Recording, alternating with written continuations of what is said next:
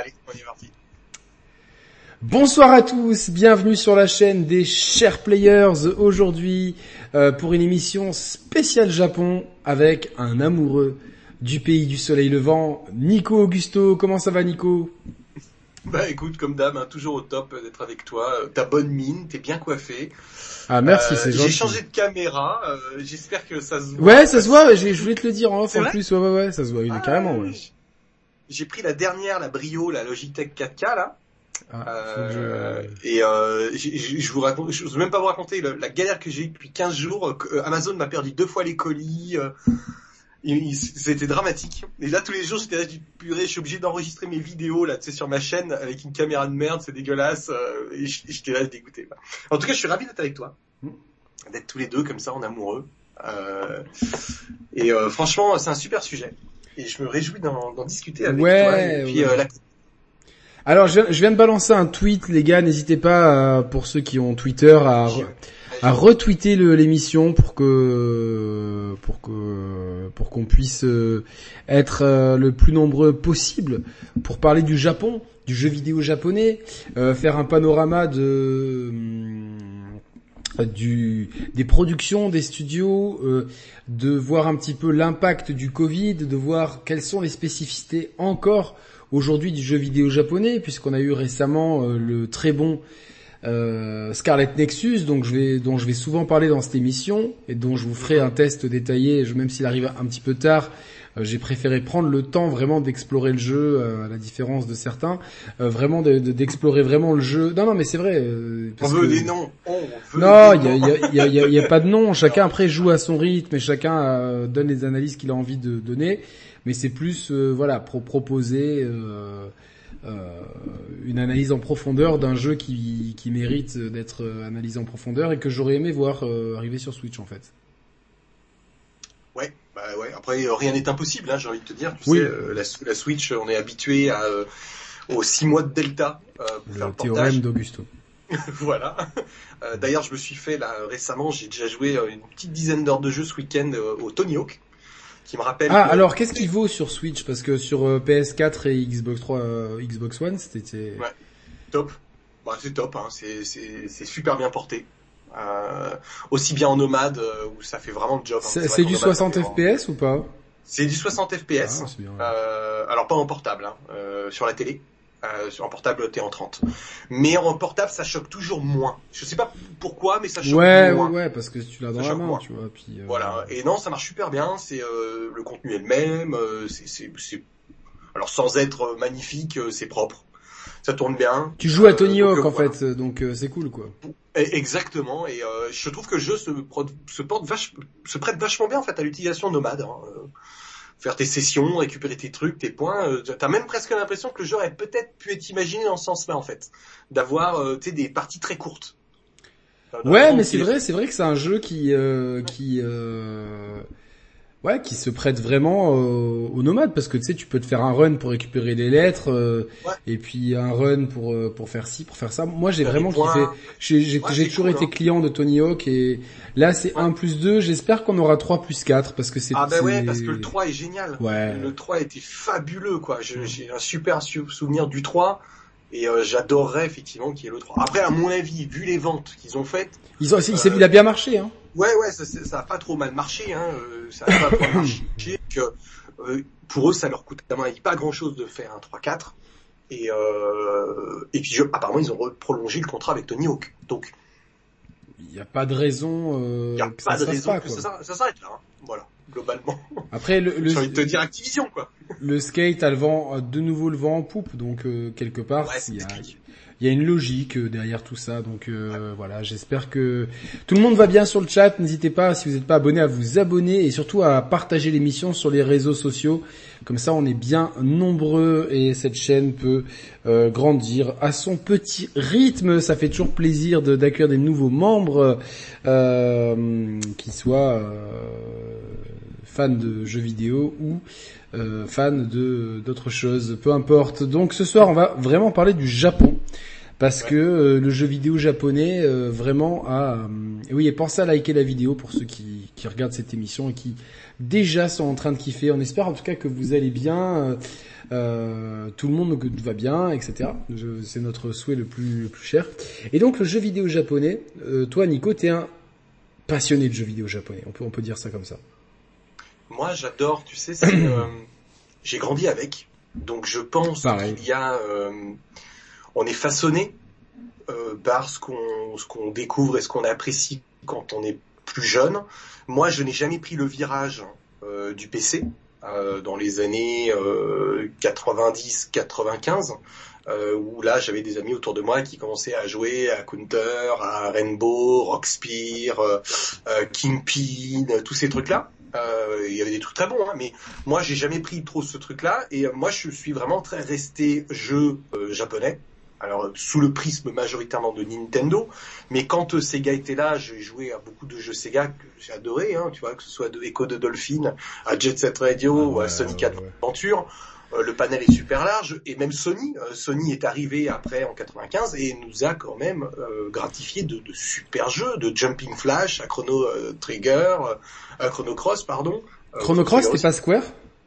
Ouais, mais quand je dis Sony, c'est parce ouais, que la PlayStation. PlayStation. mais c'était Square, c'était Parce que la PlayStation était, était une plateforme qui est... Tout à fait. en fait, japonais incroyable. La PlayStation, c'est, euh, la marque PlayStation, s'est déjaponisée au fil des années. Et aujourd'hui, moi, personnellement, je considère PlayStation comme une, qu'aujourd'hui comme une marque qui n'est plus japonaise. Elle est sur le papier, mais elle n'a plus l'ADN japonais. Pour moi, c'est une marque américano-occidentale. Je suis euh, absolument d'accord avec cette analyse euh, que je tiens régulièrement. Euh, aussi, j'ai fait une vidéo il y a pas longtemps sur le sujet où il y a. C'est pas une critique, hein, c'est juste un constat. attention. Hein, c'est un constat. Après, voilà, on, a, on a des acquaintances, on a des préférences et on est tous les deux d'accord. Moi, je juge pas les gens parce qu'ils vont préférer tel ou tel truc. Mais la réalité est qu'aujourd'hui, Sony n'est plus qu'un siège social entre guillemets à Shinagawa, donc à Tokyo, avec euh, la, la, team de Nicolas Doucet euh, qui gère euh, le, le, studio de Astrobot. Mais hormis ça, c'est quelques partenariats. Par exemple, on a le cas avec Brian Fleming et Ghost of Tsushima qui collaboraient avec Japan Studio sur certains éléments de recherche pour faire le jeu. Mais hormis ça, il n'y a plus grand chose. C'est globalement Sony Europe qui est très influent, XDev, c'est vrai nom, c'est Sony XDev qui est C'est vrai, c'est ça voilà, euh, euh, qui sont des gens super d'ailleurs. Hein, je, je, vraiment des gens très compétents, euh, très tech, euh, très famille, mais très occidental, avec tous les côtés positifs comme tous les côtés négatifs que ça peut amener. Peut-être qu'on en parlera dans l'émission. Et puis après l'américain. C'est vrai que depuis que Sean Layden est parti, on voit un mouvement de fond euh, où les studios Sony sont américains, tout est c'est soit San Mateo, soit San Diego, soit Los Angeles, euh, et il y a vraiment une, ils sont en train de prendre le dessus. Puis aujourd'hui, quand tu penses PlayStation Studio, tu penses Naughty Dog, tu penses Santa Monica, tu penses Insomniac, euh, toutes ces choses-là.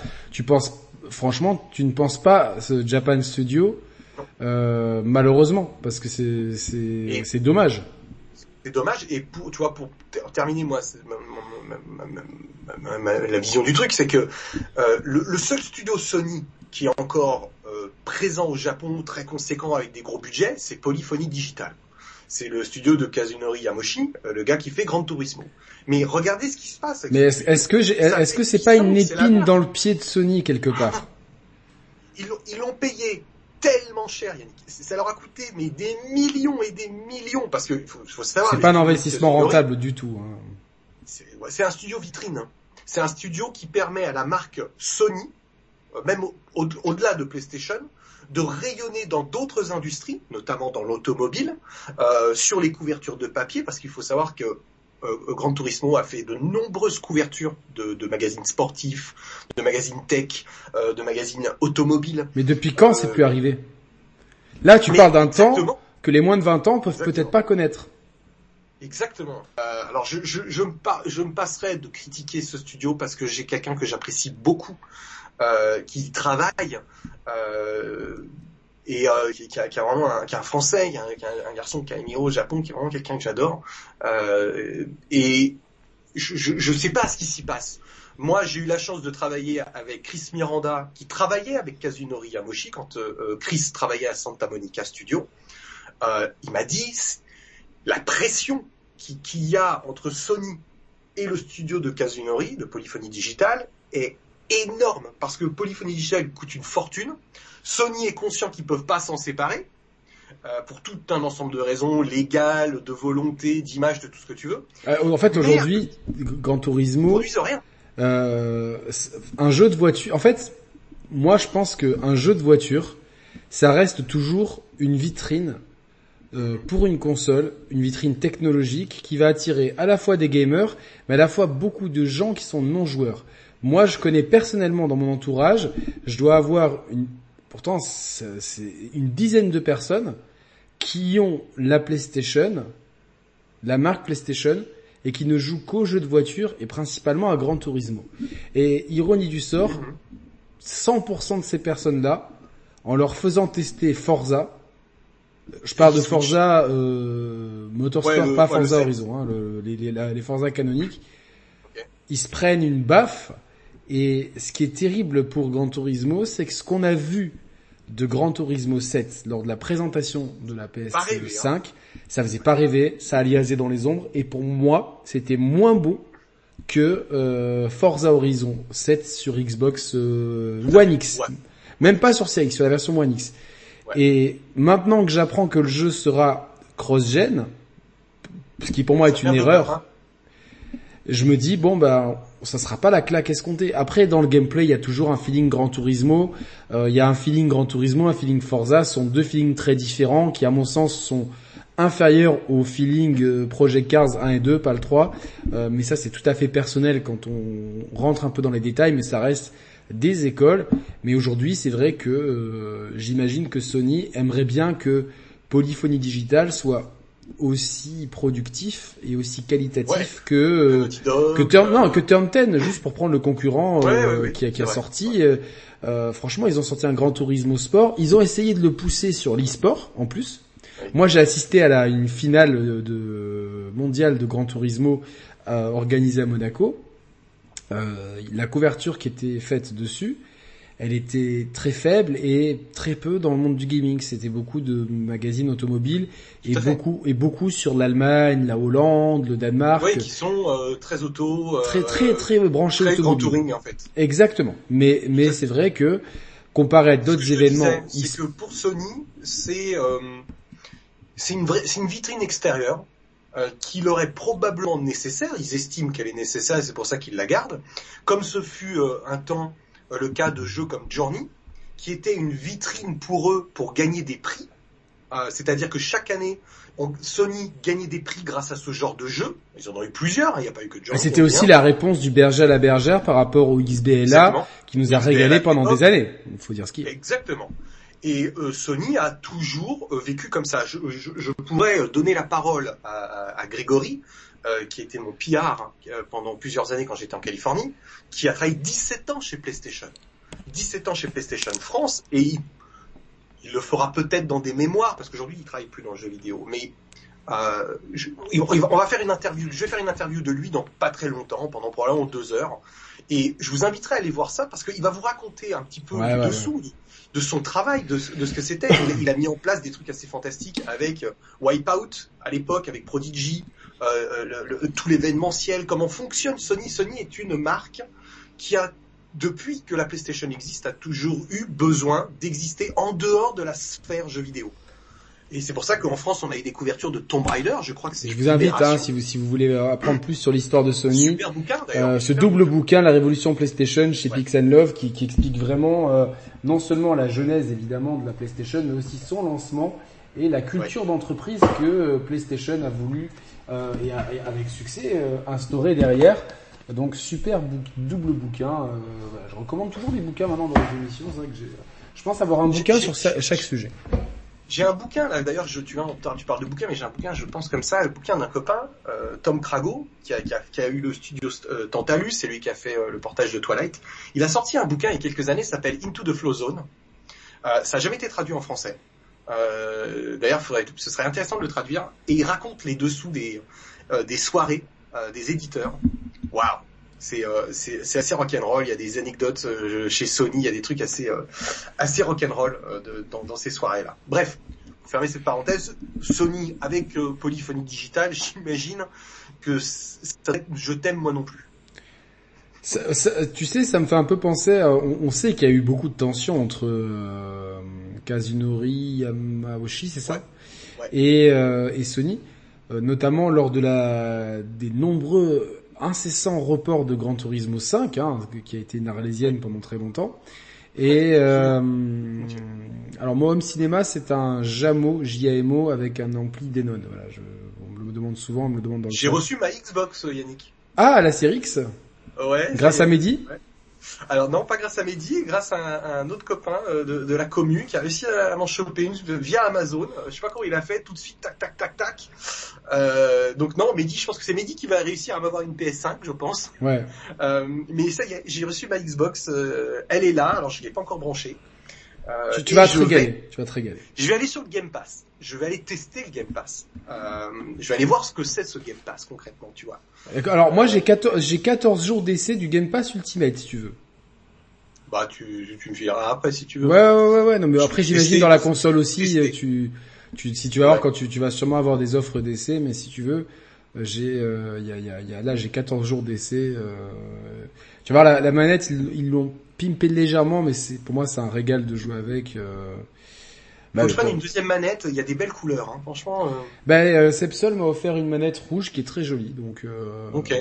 Il y a la verte fluo là, moi que j'aime bien, type Nike, tu sais. Ah ouais, bah, j'ai hésité entre les deux, mais comme elle était rouge et blanche, je dis bon, je vais oui. rester un peu Eh ben, chauvin. Monaco quoi. Et ouais, j'ai resté un peu chauvin. Monaco. Donc, euh... donc voilà, donc Xbox, oui, lui euh... essaie de justement, c'est marrant parce que Xbox essaye de draguer le public japonais et de plus en plus, et on le voit récemment avec l'arrivée de tous les Yakuza sur le Game Pass. On sait que tous les Final Fantasy finiront par arriver aussi. On sait qu'ils ont fait, ils ont réussi à faire venir euh, Octopath Traveler, qui était une exclus Switch, euh, sur le Game Pass également.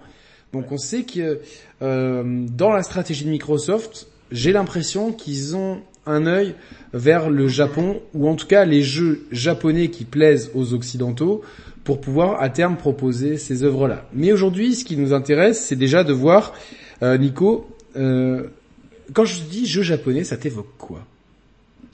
Alors écoute, moi ce que ça m'évoque, jeu japonais, c'est euh, une DA et un gameplay. C'est euh, souvent, voire très souvent, le mariage euh, d'une direction artistique propre à la culture japonaise et et puis le savoir-faire du gameplay. Euh, je pense qu'on va on va détailler ça évidemment pendant toute Est-ce l'émission. que, Ça, est-ce que là, t'as, un jeu qui te vient en tête? Parce que là, quand tu dis ça, moi j'ai un jeu qui me vient tout de suite en tête quand tu me dis ça. Ah, Le problème, c'est que je sais pas que j'en ai qu'un, c'est que j'en- ai, plein qui se bousculent. Tu sais, qui se bousculent. Les, les, les, les- les- ils veulent tous passer dans, dans le bout de l'entonnoir, tu Ah. vois, tellement il y en a. Je, je, je, comme ça, naturellement, je parle, je pense Mario 64 et je pense Platinum Game. Voilà, parce que moi, moi, je- moi, pensais à Bayonetta 2. Enfin, un ou deux, mais le 2, pour moi, étant plus abouti, je le prends maintenant en tant que référence. euh. Donc pour moi, tu vois, c'est typiquement euh, tout ce que j'aime, c'est Bayonetta 2. Et, et c'est une formule, en fait, euh, Platinum Games, c'est un studio de cœur. Euh, même si j'ai pas du tout aimé ce qu'ils ont montré récemment, mais qui, qui semble plus de l'ordre du jeu de commande qu'autre chose. Ah, Euh. tu parles de, de, de Babylone là? Ouais, ouais, c'est, c'est Ouais, pas- bon, on, leur pardonne, que- on leur pardonne. Mais, Il y a un truc qui va pas, quoi. Ouais, bah, c'est un jeu de commande. C'est, tu sais, quand ils font des jeux de commande, ça peut être très bon comme Transformers, c'est très sous-estimé. Oui, oui, mais, mais euh, voilà, pour moi, Bayonetta, c'est la quinte, euh, Platinum Games, c'est la quintessence euh, Mhm. du jeu japonais. Il y en a d'autres. Ouais. Mais- vraiment-.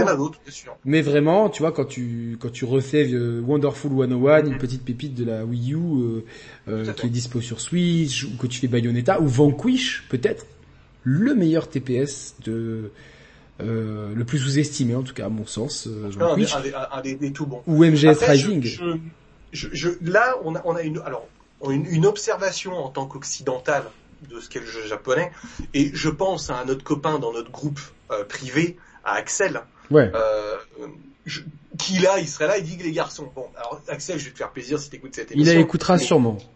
Écoutera sûrement cette émission et il a entièrement raison. Il y a quelque chose qu'il ne faut pas euh, du tout minimiser parce qu'aujourd'hui c'est un phénomène majoritaire.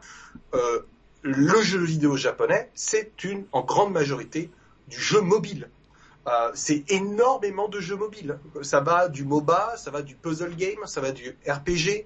Euh, on a tout un ensemble de, jeux aussi euh, gacha. On a, on a aussi des novels, les visual novels. D'ailleurs, la Switch a, hérite beaucoup de visual novels issus des jeux PC japonais ou des jeux MOB japonais. D'ailleurs, il y a des trucs absolument avec, avec une majoration de, de de prix assez assez violentes. De prix, euh, bien évidemment. Après, c'est sûr que c'est pas les mêmes plateformes. Il y a souvent le portage à rajouter en plus, donc il y a, toutes ces raisons-là. Et puis le pub, on sait que le public joueur a un portefeuille un petit peu plus large et a une plus grande appétence à acheter, à, à dépenser. Euh, plus que le public mobile. On le voit bien, par exemple, Nintendo est un très bon exemple là-dessus. Euh, ils ah, ont fait des le meilleur. Euh, voilà, mais le meilleur exemple pour ça, il y a les free-to-play, et puis il y a eu des jeux à, acheter, comme le Mario, qui a très bien marché, mais qui, n'a pas fait euh, les ventes qu'il aurait dû supposer faire en étant lequel? le, Mario Mario Run par exemple. Ah oui, oui, oui, ok. Voilà, parce qu'il était à l'achat le Mario Run, c'était pas un, c'était pas un free to play. Ils ont changé ça. ça, c'est paradoxalement, ça a généré beaucoup d'argent, mais eux en attendaient plus. Mais on attendait plus. C'est logique, c'est Mario. Tu vois, Mario, on le dit souvent, dans le, c'est dans le top 5 des propriétés intellectuelles les plus rentables au monde. Donc, tout le monde attendait beaucoup, beaucoup plus de Mario. Ça n'a pas été le cas parce que le modèle euh, mobile euh, fait que les gens attendent des, gens des jeux gratuits avec ont une entrée gratuite et après acheter du contenu, des points, des slips, des gods. J'exagère, mais t'achètes tout et n'importe quoi avec ces, ces, transactions à la compte. Des fois, c'est bien fait des fois c'est bien fait, je le reconnais. Euh, des fois c'est c'est un opportunisme euh, malaisant, mais bon.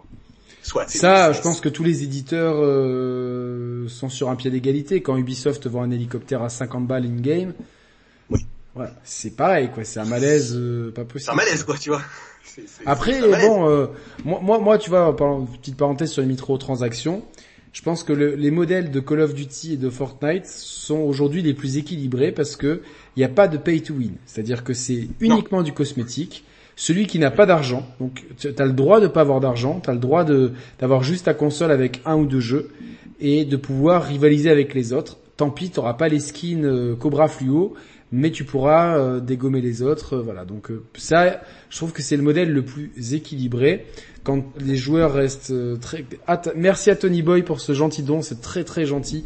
Euh, ça, euh, je vais économiser vos dons et me faire péter Mario Tennis à la fin de la soirée si si je réunis la somme. Allez, c'est c'est c'est c'est validé. c'est une Balancer un peu de thunes pour que Yannick concourt à Mario Tennis, ouais. qu'on se fasse un jour une soirée en live se mettre sur la gueule. Ouais. Non non mais voilà, je trouve ça plus équilibré et euh, d'ailleurs, les Japonais, pour recentrer un peu le débat, ils sont beaucoup moins dans ces histoires de microtransactions.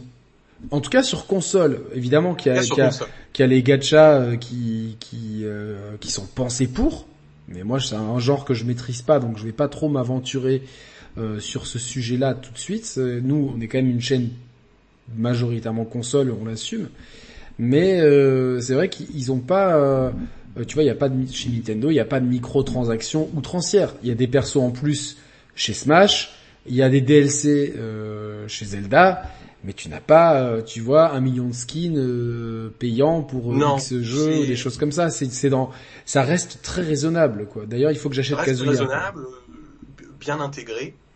Il y a un vrai travail derrière. Moi, je pense que le, le développeur japonais Aujourd'hui, c'est effectivement euh, des studios d'élite. On va parler euh, de FromSoft par exemple. Euh, des, ce sont des vrais studios d'élite euh, qui produisent des contenus pour des passionnés, hardcore gamers, passionnés, gamers, peu importe comment on les appelle, avec euh, Platinum Games aussi. Et quelques petits studios à gauche et à droite. À côté de ça, tu as des studios japonais qui se sont accoquinés avec euh, des studios occidentaux pour garder la cadence parce que eux euh, n'avaient plus cette cadence. On pense notamment à Capcom.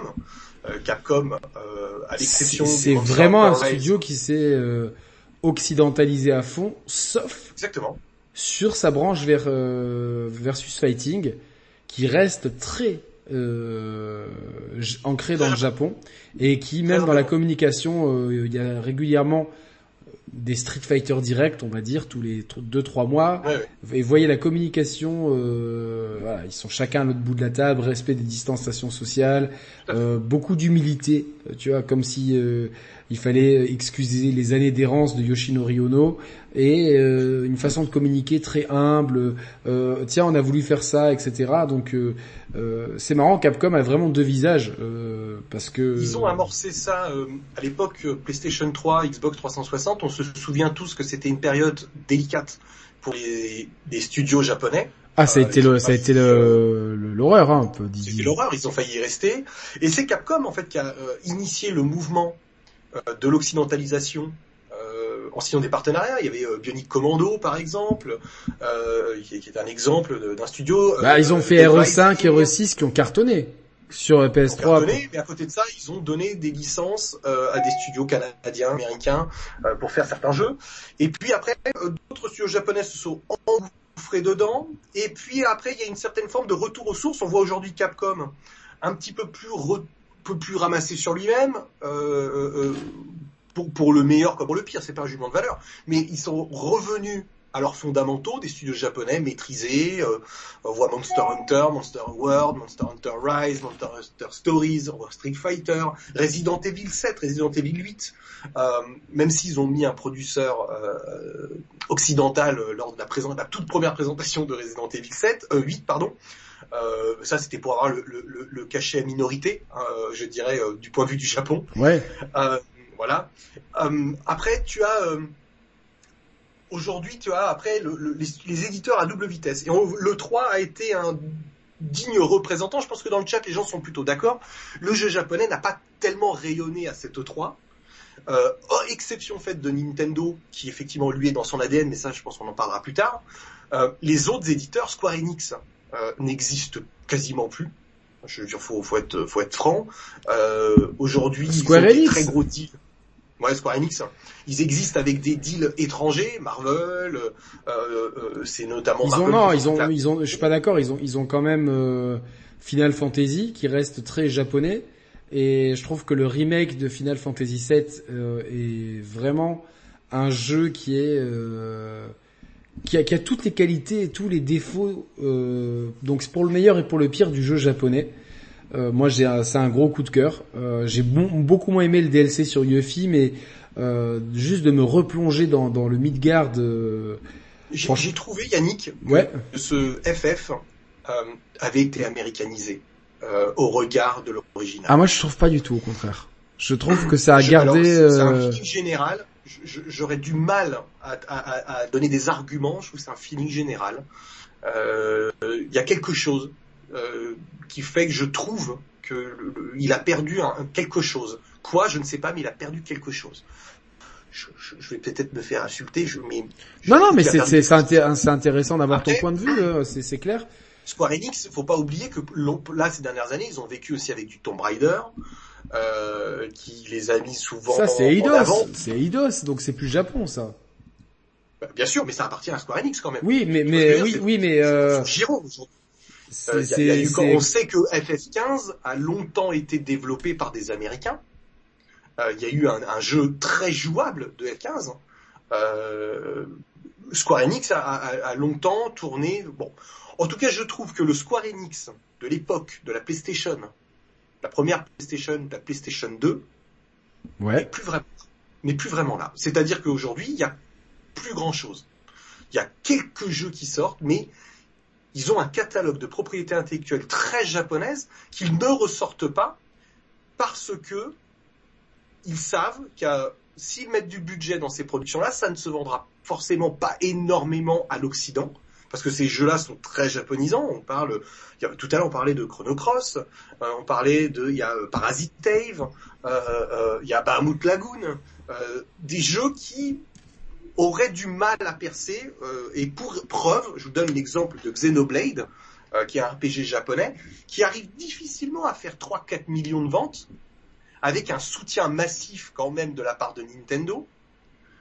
Donc ça peut remettre en perspective euh, je trouve que les éditeurs. Et après, il y a le cas Sega. On n'a pas abordé. Attends, attends, attends. Je pense qu'on on va, on va. Moi, j'ai envie qu'on s'attarde sur Square Enix parce que euh, là où je... moi, pour moi, aujourd'hui, Square Enix, pour moi, c'est un, une espèce d'hydre à plusieurs têtes, dans le sens qu'ils ont quand même des productions euh, qui, qui restent japonaises. Dragon Quest. C'est, il y a pas plus japonais. Final Fantasy VII, même. Mais je pense pour longtemps, Yannick. Je pense que le, dra- le nouveau Dragon Quest sera l'amorçage de l'occidentalisation. Après, je pense que Dragon Quest a besoin d'un coup, d'un un petit coup de balai. Tu vois, pour moi, le dernier, le Je pense, 11, oui, sûrement. euh, le 11, il m'a un peu tombé des mains. Autant j'avais adoré le, le, c'était lequel sur, euh, c'était la, le 9 sur DS. Ouais.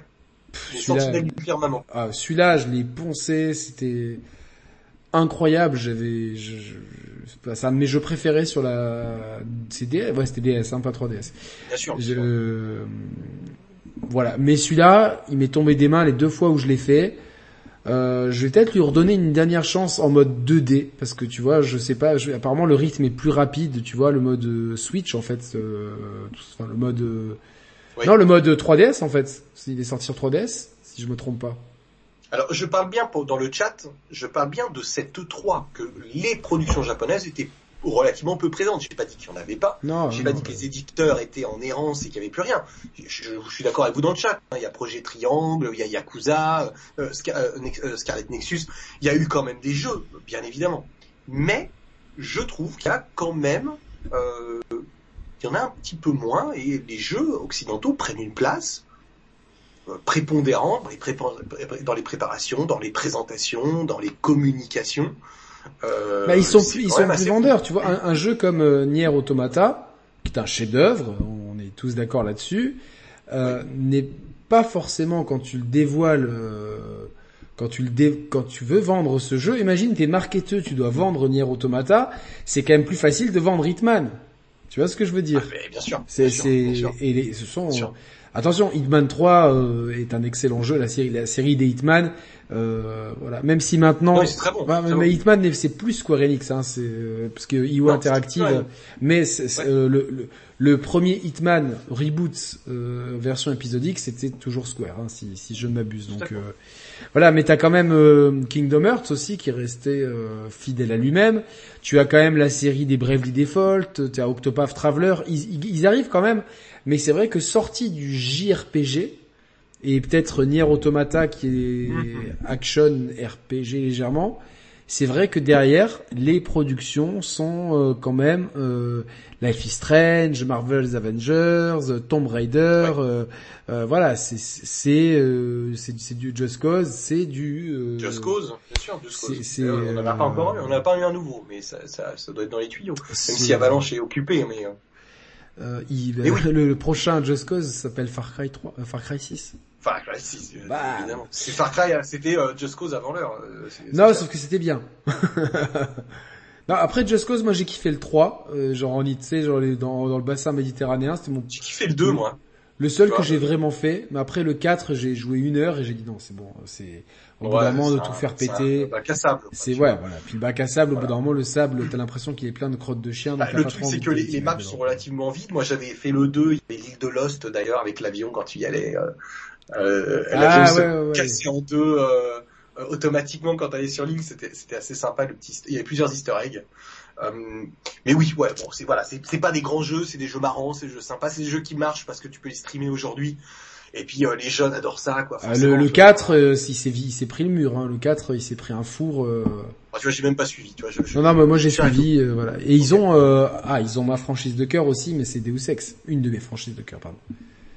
Oui. Mais c'est Eidos, ça encore, c'est Eidos. Et c'est euh, Eidos, c'est clair. Pour moi, j'ai encore du mal à, à l'intégrer. j'ai- beaucoup de mal à- ça- c'est bizarre ce, ce groupe, mais mais qui mais qui est quand même très moderne. Moi, je trouve que Square Enix, il garde, euh, euh, il garde justement euh, Square Enix. Tu vois, c'est vraiment euh, le côté. Ouais, ouais. On fait des jeux Moi, je- japonais. je, sais moins. euh, bon, moi, je- en tout cas, je trouve qu'il y a moins de folie dans leur catalogue, de façon générale. Ah ben là, toutes Ils ces ont conneries Marvel, là, pour moi, c'est pas possible. trouve, euh, moyenne, que je trouve facile. Ce revival euh, de, de, de, de jeux RPG japonais euh, des années 90. Tu veux dire, euh, tu veux cibler Octopath Traveler là, par exemple? Ouais, ouais, Octopath Traveler, Projet Triangle, Bravely euh, aussi. le truc, Bravely. euh, le- Moi j'ai adoré truc, Bravely, euh, Bravely sur Switch, ça me ça cœur de l'année. pas quoi. que les jeux, ça empêche pas que les jeux soient bons. Mais c'est la, c'est facilité. Je vois ce C'est que une tu veux dire. facilité qui est, qui est détestable parce que tu- on- je sais que les jeux comme euh, Chrono Cross, euh, Parasite Bahamut Lagoon, il y, en a plein, franchement, il y en a plein. Ressortez-nous Chrono Trigger, bon, bon, bon sang. Chrono Trigger, tu vois, ces jeux-là, en fait, s'ils ressortent un jour, ils vont sortir par la case euh, remake euh, old school, quoi, tu vois. euh, Bah là, qu'est-ce euh, qu'on a eu là en il fait, y a- y deux semaines jamais. On a eu Legend Hein of Legend of Mana. Ouais, les, bon, alors Legend of Mana, c'est encore une autre histoire. Legend of Mana, c'est c'est juste un simple remake de la version PlayStation 1, quoi. Euh, Il Ouais. y a rien de plus, rien de moins, quoi, tu vois. Bah c'était un peu Euh, le cas de de, Et c'est- je vais pas me garder comme je trouve ça moyen. Non non, moi, Moi, moi, dans mon test je l'ai dit, euh, je, je l'ai dit dans mon test. Pour moi c'est Ouais. j'accroche pas, c'est moyen, c'est pas- Seiken Densetsu euh, euh, 2 et 3 euh, sortis à l'époque sur Super Famicom, Secret of Mana, euh, où là c'était Mais on a eu un très bon remake de autant pas pas du 2 mais de Seiken 3 euh, Trials of Mana. sur Switch, Très et PS4. très très très bon euh, remake dont vous pouvez le trouver le test sur la chaîne et euh, ça c'est- de la bonne idée. Comme aujourd'hui faire un, faire un remake de Chrono Trigger. C'est quand même un poil facile. Ah ben bien sûr, mais mais bon. euh, Franchement, c'est un poil facile. C'est pas ultra beau. Euh, ça, en fait, je trouve qu'il y a une manque de DA euh, dans, dans ces portages-là. C'est- C'est un portage remake, c'est entre les deux. Je, je- il- en fait, ils remodélisent en 3D, ils mettent à l'échelle. Euh, mais en fait, je trouve qu'il n'y a pas de, il y a c'est le de strict. Là, minimum, je- on est d'accord, c'est le strict minimum. Ouais, t'as t'as pas de velouté. Alors les, les gars vont dire dans le chat, mais qu'est-ce qu'ils racontent Non, non, mais il y a pas de valeur ajoutée. Je te donne un exemple. Alors, pas, je parle pas de valeur ajoutée, de velouté. Tu sais, quelque chose de velouté, quelque chose de, de dufteux. La de- pointe de crème que tu mets dans la soupe en fait. Exactement. Voilà, les mecs sont en train d'halluciner dans le chat, ils sont en train de dire, putain, le gars, il a craqué. Non, non, non, non, on se comprend avec Nico, on est des fins gastronomes, on se comprend quoi. Exactement. Juste avant de faire ce superbe émission de ce soir, euh, je te disais, j'ai joué trois heures à Sky Child of Light. Tu regardes le rendu du jeu.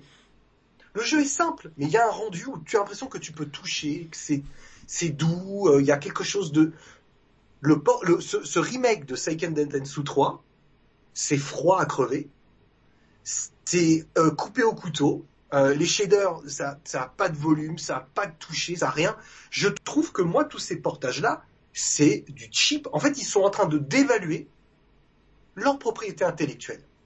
Je, je comprends pas. Je ne comprends pas. Moi, cette- moi, je, moi, je pense que j'ai une explication, euh, je pense plus moins romantique et plus pragmatique et financière. Non, non, non, c'est-à-dire que c'est-à-dire que euh, ils ont regardé leur backlog, euh, ils ont dit tiens le- leur catalogue, ils ont dit tiens on va sortir un remake de Secret of Mana, puis une collection euh, Seiken Densetsu avec les trois. Ah mais le, tro- le troisième en fait on l'a jamais vraiment sorti en Occident donc on va lui donner un nom, Trials of Mana. C'est un nom qui existe depuis deux ans, hein. attention, pe- pendant longtemps c'était Secret of Mana 2, voire Secret of Mana 3, voire euh, Seiken Densetsu 3, bon bref. Et euh, le truc c'est qu'ils ils se disent, ouais mais ça va intéresser qui? Donc euh, bon, on va... Euh, euh, ils sont où les stagiaires? Euh, On va vous donner tant d'argent, oui c'est peu, mais faites, faites avec. De toute façon, il y a l'Unreal, c'est quoi? C'est sur, c'est ça tourne sur Unreal si je me trompe pas, ce truc-là. Ouais, je- je crois, ouais. Certainement, donc euh, ou sur Unity. Euh, Dites-nous dans le chat sur quoi exactement ça tourne. Je c'est mais je crois que je, moi, je, ça ressemble. Unity, les les, shaders des ro- les shaders des rochers, euh, ça, ça sent vraiment le l'Unreal euh, Ouais, euh, ouais, sorti sorti du sorti de la boîte, hein, c'est-à-dire t'as. Je trouve que tu peux passer ça, par exemple, sur des indés. Euh, mais sur un studio comme Square, c'est chaud quand même. Je veux dire, tu, tu, tu peux embaucher un super DA euh, avec euh, avec un putain de lightning, euh, un mec euh, spé sur les shaders, quelques concept artistes pour te pour te faire une petite DA aux petits oignons. Preuve en est, on a des super DA de, de jeux indés. Il y en a de plus en plus. Et c'est parce qu'il coûte des millions quand c'est maîtrisé. Donc moi je trouve comme tu dis, je pense que tu as raison, c'est un back catalogue, ils se sont dit tiens ça c'est jamais sorti en Occident, ils nous font chier depuis 20 ans pour avoir une version française ou une version anglaise, on va leur sortir un truc, on va quand même leur mettre en 3D et, et, et, et roule, roule ma poule et c'est parti. Et ça je trouve que c'est vraiment dommage, euh, c'est dommage, je, je, trouve dommage. Non, après, ah, moi, le petit espoir que j'ai, c'est de raviver la flamme Mana euh, slash Seiken Densetsu euh, selon qu'on parle occidental ou japonais pour éventuellement nous sortir un vrai nouvel épisode. Malheureusement, euh, là comme je vois les choses, ça sera une production euh, qui aura le budget de Bravely Default, pas plus. Oui, bah non, Pas moins. bien sûr. Clairement. On parle de 5, 6, peut-être 10 millions de, de, de dollars, euh, et ça s'arrête là. Alors oui, euh, le roi nous dit dans le chat l'Unreal Engine 3 modifié a donné Mortal Kombat 11 Ultimate qui est absolument euh, sensationnel. Oui, mais parce que il passe. C'est un jeu de baston, c'est pas, Non, mais c'est il y différent, a, il y a- non, mais il y a aussi le temps que tu passes à travailler sur le moteur. Toi, tu t'as- mis les mains dans l'Unreal. Oui. Donc tu sais très bien que t'as des t'as des, des, des, des textures de base, t'as des tu vois pour pour la pelouse, oui, t'as, t'as tout un truc de base. T'as un kit de base et il y a plein de jeux, tu vois, un peu feignants ou qui ont pas le budget, qui vont utiliser, qui vont se dire bon, une pelouse c'est une pelouse, on va pas utiliser ça. Et derrière, t'as des mecs qui sont des artistes et qui vont se dire ah non, nous euh, la boule de glace de Sub Zero, euh, Sub Zero, on veut vraiment qu'elle soit comme ça, qui vont retravailler avec tous les outils et les plugins qu'il y a autour pour pouvoir te proposer euh, des effets visuels incroyables. Donc euh, encore une fois, euh, tu me donnes un crayon à moi, je vais te dessiner un type, je vais te dessiner une bite, c'est tout ce que je sais dessiner. Je, je vais donner un crayon à, à un de nos abonnés qui s'appelle Chris Acegate, euh, Chris et portrait Acegate. Lui avec le même cray- le même crayon, le même outil, il Ouais, va il faire des faire trucs bits, absolument incroyables. Il va faire une, il va faire une bite qui, qui est extrêmement bien détaillée. Ah euh, ouais, la le- totale, quoi. le- le- le- le- les bonnes proportions si du blanc. C'est ce qui te reste à dessiner, quoi. Parce que tu sais, je sais qu'il il poste sur Twitter, mais il va pas poster ça sur Twitter. Non, non, mais c'est quelqu'un de très doué, donc euh, voilà. Donc c'était, donc en fait, c'est ce qu'ils, ce qu'ils en veulent. Et encore une fois, l'artiste qui qui qui qui s'est qui s'est dessiné euh, euh, le strict minimum va te coûter moins cher que l'artiste euh, euh, qui s'est très bien dessiné. Et euh, surtout, si on, si on lui dit bon, il faut que ça sorte en 9 mois euh, ou, ou si t'as 4 ans, c'est, tout est question de comme ça. Mais mais c'est vrai que euh, je, je, je comprends ce que tu dis sur le fait que ces productions-là soient un peu feignantes et manquent certainement un petit peu de, de, de mais mériteraient, pardon, un petit peu plus, mais je pense qu'ils mettent Ouais. tout le budget sur Final Fantasy et pour clore sur Square Enix, moi personnellement de ce que j'ai vu de Final Fantasy XVI, d'un point de vue euh, artistique et technique, je ne suis pas emballé. Après, on verra ce que le jeu donne. Moi, je suis fait partie des gens qui ont aimé FF15 parce que c'est pour le coup c'est un jeu typiquement japonais. Oui, oui, FF15. C'est c'est un jeu qui est euh, bah, beaucoup plus que FF7 Remake pour moi, euh, Yannick, tu vois. J'arrive pas à expliquer pourquoi, mais Putain, FF15, pourtant dans les mécaniques de jeu les mécaniques de jeu, je les trouve tellement. Pour moi, c'est la, c'est le meilleur compromis pour faire du, du RPG aujourd'hui. C'est FF7 remake. C'est franchement, et j'en, et j'en parle avec euh, François ou Doud, etc. euh, ou d'autres gens. Alors, euh, je pense qu'on est peut-être pas tout le monde aussi dithyrambique, mais on est d'accord sur le fait que le système de jeu est super bien foutu et permet justement un bon équilibre entre action et RPG, tout en gardant quand même le côté un peu tour à tour et tactique. J'ai trouvé ça un peu simple. Moi, tu vois, pour moi, le, le référent, pour moi, c'est Xenoblade 2. Pour moi, le, le référent.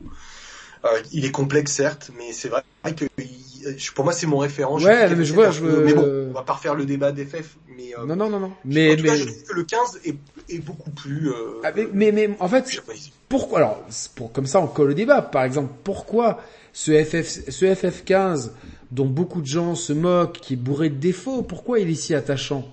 Parce que justement, il a cette patte japonaise dans son approche. Dans son approche déjà du buddy euh, movie, en fait, du road movie entre potes. C'est pas un road movie entre potes à l'américaine.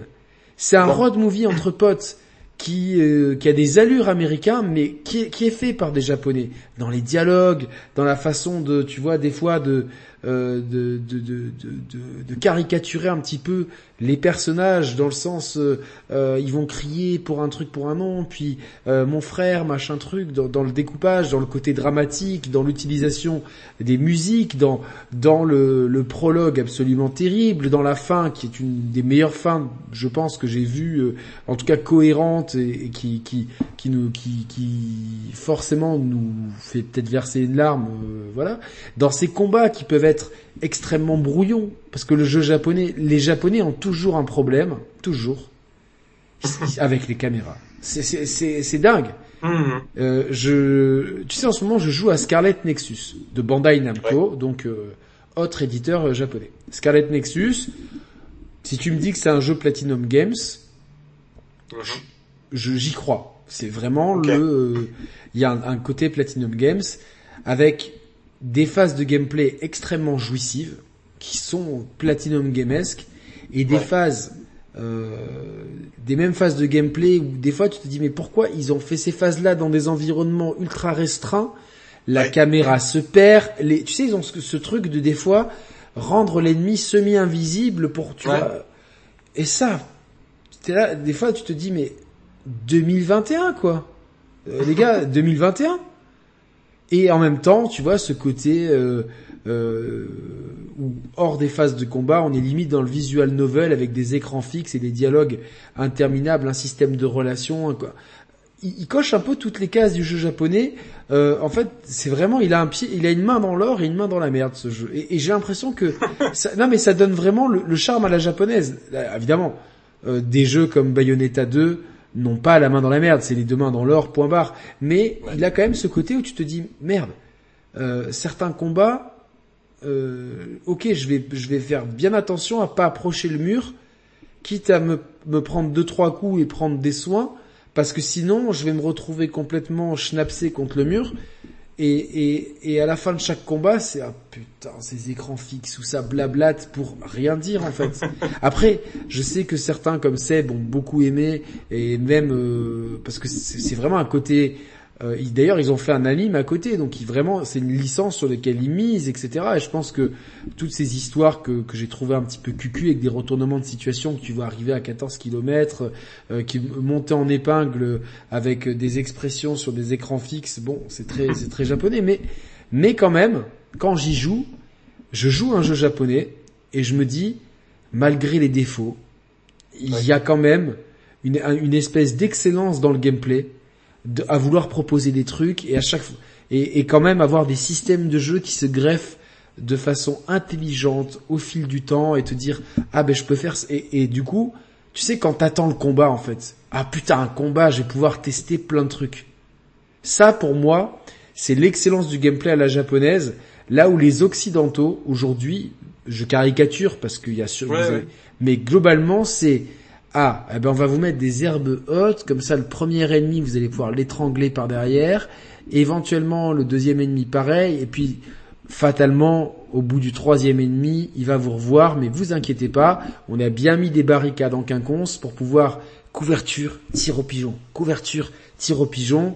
Euh, et puis se termine tout ça par une cinématique qui est pas euh, forcément plus intéressante que les écrans fixes, juste plus spectaculaire, mais toujours avec pas grand chose à dire. Mais au moins les jeux japonais ont le mérite parce que moi je vise personne, ne me faites pas dire ce que j'ai pas dit, mais ce côté me cacher dans des herbes hautes où on voit mon sac à dos qui dépasse et quitte à faire un jeu réaliste, euh, monte les herbes de 20 cm, on est dans, un jeu post-apocalyptique, monte-les un peu plus, un peu moins. Euh, Non mais tu comprends, tu vois plus, euh, tu vois plus ton avatar si tu trop. Là, je te dis juste qu'un designer te dirait. Donc c'est la limite du réalisme oui, Euh, euh, peu- peu- imposé par le jeu vidéo. Ok, d'accord. Non, non, ça, non, mais ça, à la, libre. à la limite, c'est- plus euh, gratuit, parce que moi, il faut bien que je sois un peu méchant gratuitement, mais c'est plus Non mais tu as entièrement raison. égorger un type par derrière. Alors que tu pourrais très bien te contenter de les- de- de l'étrangler à la Splinter Cell ou à la Metal Gear. Non, il faut un égorgement ultra cinématographique. Hein qu'on n'a pas mentionné. Effectivement, le jeu japonais a sa forte violence. Euh, c'est indéniable. Il y a de la violence dans le jeu japonais. Mais c'est une violence qui est artistiquement... Mais c'est pas la même violence que nous avons dans nos productions occidentales, comme tu l'as dit, le coup des herbes, l'étranglement, poignardé, machin. C'est quelque chose de très récurrent dans les productions européennes, euh, occidentales, pardon. C'est graphique. C'est- C'est ça. Alors que dans le jeu japonais, il peut y avoir de la violence. C'est vrai qu'on pense euh, à Yakuza, par exemple, euh, ou, à, ou à Resident Evil. Mais euh, c'est c'est pas la Euh, Resident Evil, mettons-le à part parce que je pense que il est, il est aujourd'hui Oui. plus occidental que, que japonais Oui. dans son ADN. Mais pour vrai. moi, la violence, euh, il y en a d'ailleurs dans, dans Scarlet Nexus, mais c'est une violence qui est théâtralisée sur le modèle ancestral du manga et de l'animé. C'est-à-dire que ça va être, euh, je dis n'importe quoi, deux personnages qui courent, l'épée en avant, tu vois, tu vois les deux personnages qui font comme ça, chacun qui reste avec son épée, et donc là, tu, là, tu dis qui a gagné, qui a perdu, puis t'en as un qui fait ah, et tu vois bien qu'il ça, fait, ça fait partie, euh, et là, c'est quelque chose de culturel. C'est pas quelque chose euh, qu'ils font euh, dans une, dans une, dans, dans une certaine volonté. C'est quelque chose de culturel, c'est leur culture qui est, qui est, ainsi faite.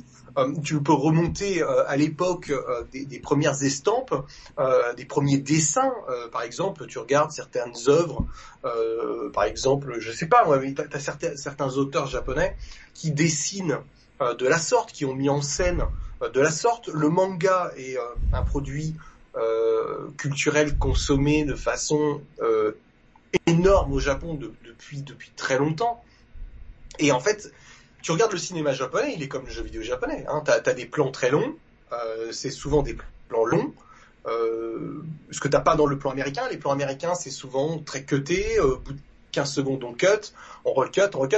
Dans les films japonais, vous regardez, je sais pas, les délices de Tokyo par exemple, euh, ou, euh, ou les films de Mickey, ou les films de Kitano par exemple. Moi, mes films préférés de tous les temps, c'est L'été de Kikujiro de Takeshi Kitano. C'est lui qui a fait aussi Aniki mon frère fait Aniki mon frère, qui est pas un de ses meilleurs, mais qui est, qui est pas mal aussi. C'est le plus américain de tous. Plus, plus américain. Après, il est, il est revenu. Hein. Il est revenu au Japon, mais il a fait Anabi. Il a fait euh, le, le, le, film fantastique là, euh, euh, incroyable. Putain, c'est terrible. Ah là là. Le cercle? Non, non, non, non. Je suis nul en cinéma japonais. Truc, Oh là là, mais honte à moi, le film avec le surfeur sourd. Euh, euh, euh, le, le, chat va nous le dire dans deux secondes, t'inquiète. Le film avec le, avec, voilà, qui, qui, est un film que j'ai adoré, qui m'a énormément marqué. La, la, le cinéma japonais est lent. C'est des plans lents. Harmonium, le dernier film qui, qui, qui, a été primé au Festival de Cannes il y a quelques années, qui, est absolument fantastique. C'est des plans lents. En fait, le, le, le, cinéma japonais aime mettre de l'émotion dans ce qui n'est pas dit c'est la culture du Japon qui est ainsi faite. C'est-à-dire que c'est, euh, on est, tout est dans ce qui est, tout est dans la suggestion. Et donc du coup, en étant tout dans la suggestion, quand tu, sais quel, quel cinéma, quel cinéma fait ça aussi? Traditionnellement, un peu le cinéma italien. Alors effectivement, le vieux cinéma, le vieux cinéma. Et euh, la, la, récemment, pour moi, ce qui est la meilleure série contemporaine, c'est Gomorra, la série italienne euh, à une façon de filmer, à une façon de dire certaines choses, à une façon euh, de d'imbriquer musique, plan et et non et des fois non dit tout en ayant tout en tout en ayant des fois des trucs euh, t'es là t'as un personnage euh, qui qui te semble important pour la série et puis d'un coup pam tu le vois se prendre une balle en pleine tête et tu comprends pas pourquoi. Donc euh, il y a ce côté là qui est qui est qui qui qui, qui, qui parle qui, qui est assez je trouve qu'il y a quelque chose d'extraordinairement authentique euh, dans, le cinéma japonais, moi que j'aime beaucoup, euh, qui a du mal à rayonner à l'international, c'est vrai, parce que il, fait peu de concessions euh, pour faire plaisir aux autres. Hein. D'ailleurs, c'est ce que je, reproche globalement au, cinéma ou à la création en général. C'est-à-dire qu'il y a quel est l'intérêt demain d'avoir une totale américanisation de toutes les productions? Quel est l'intérêt?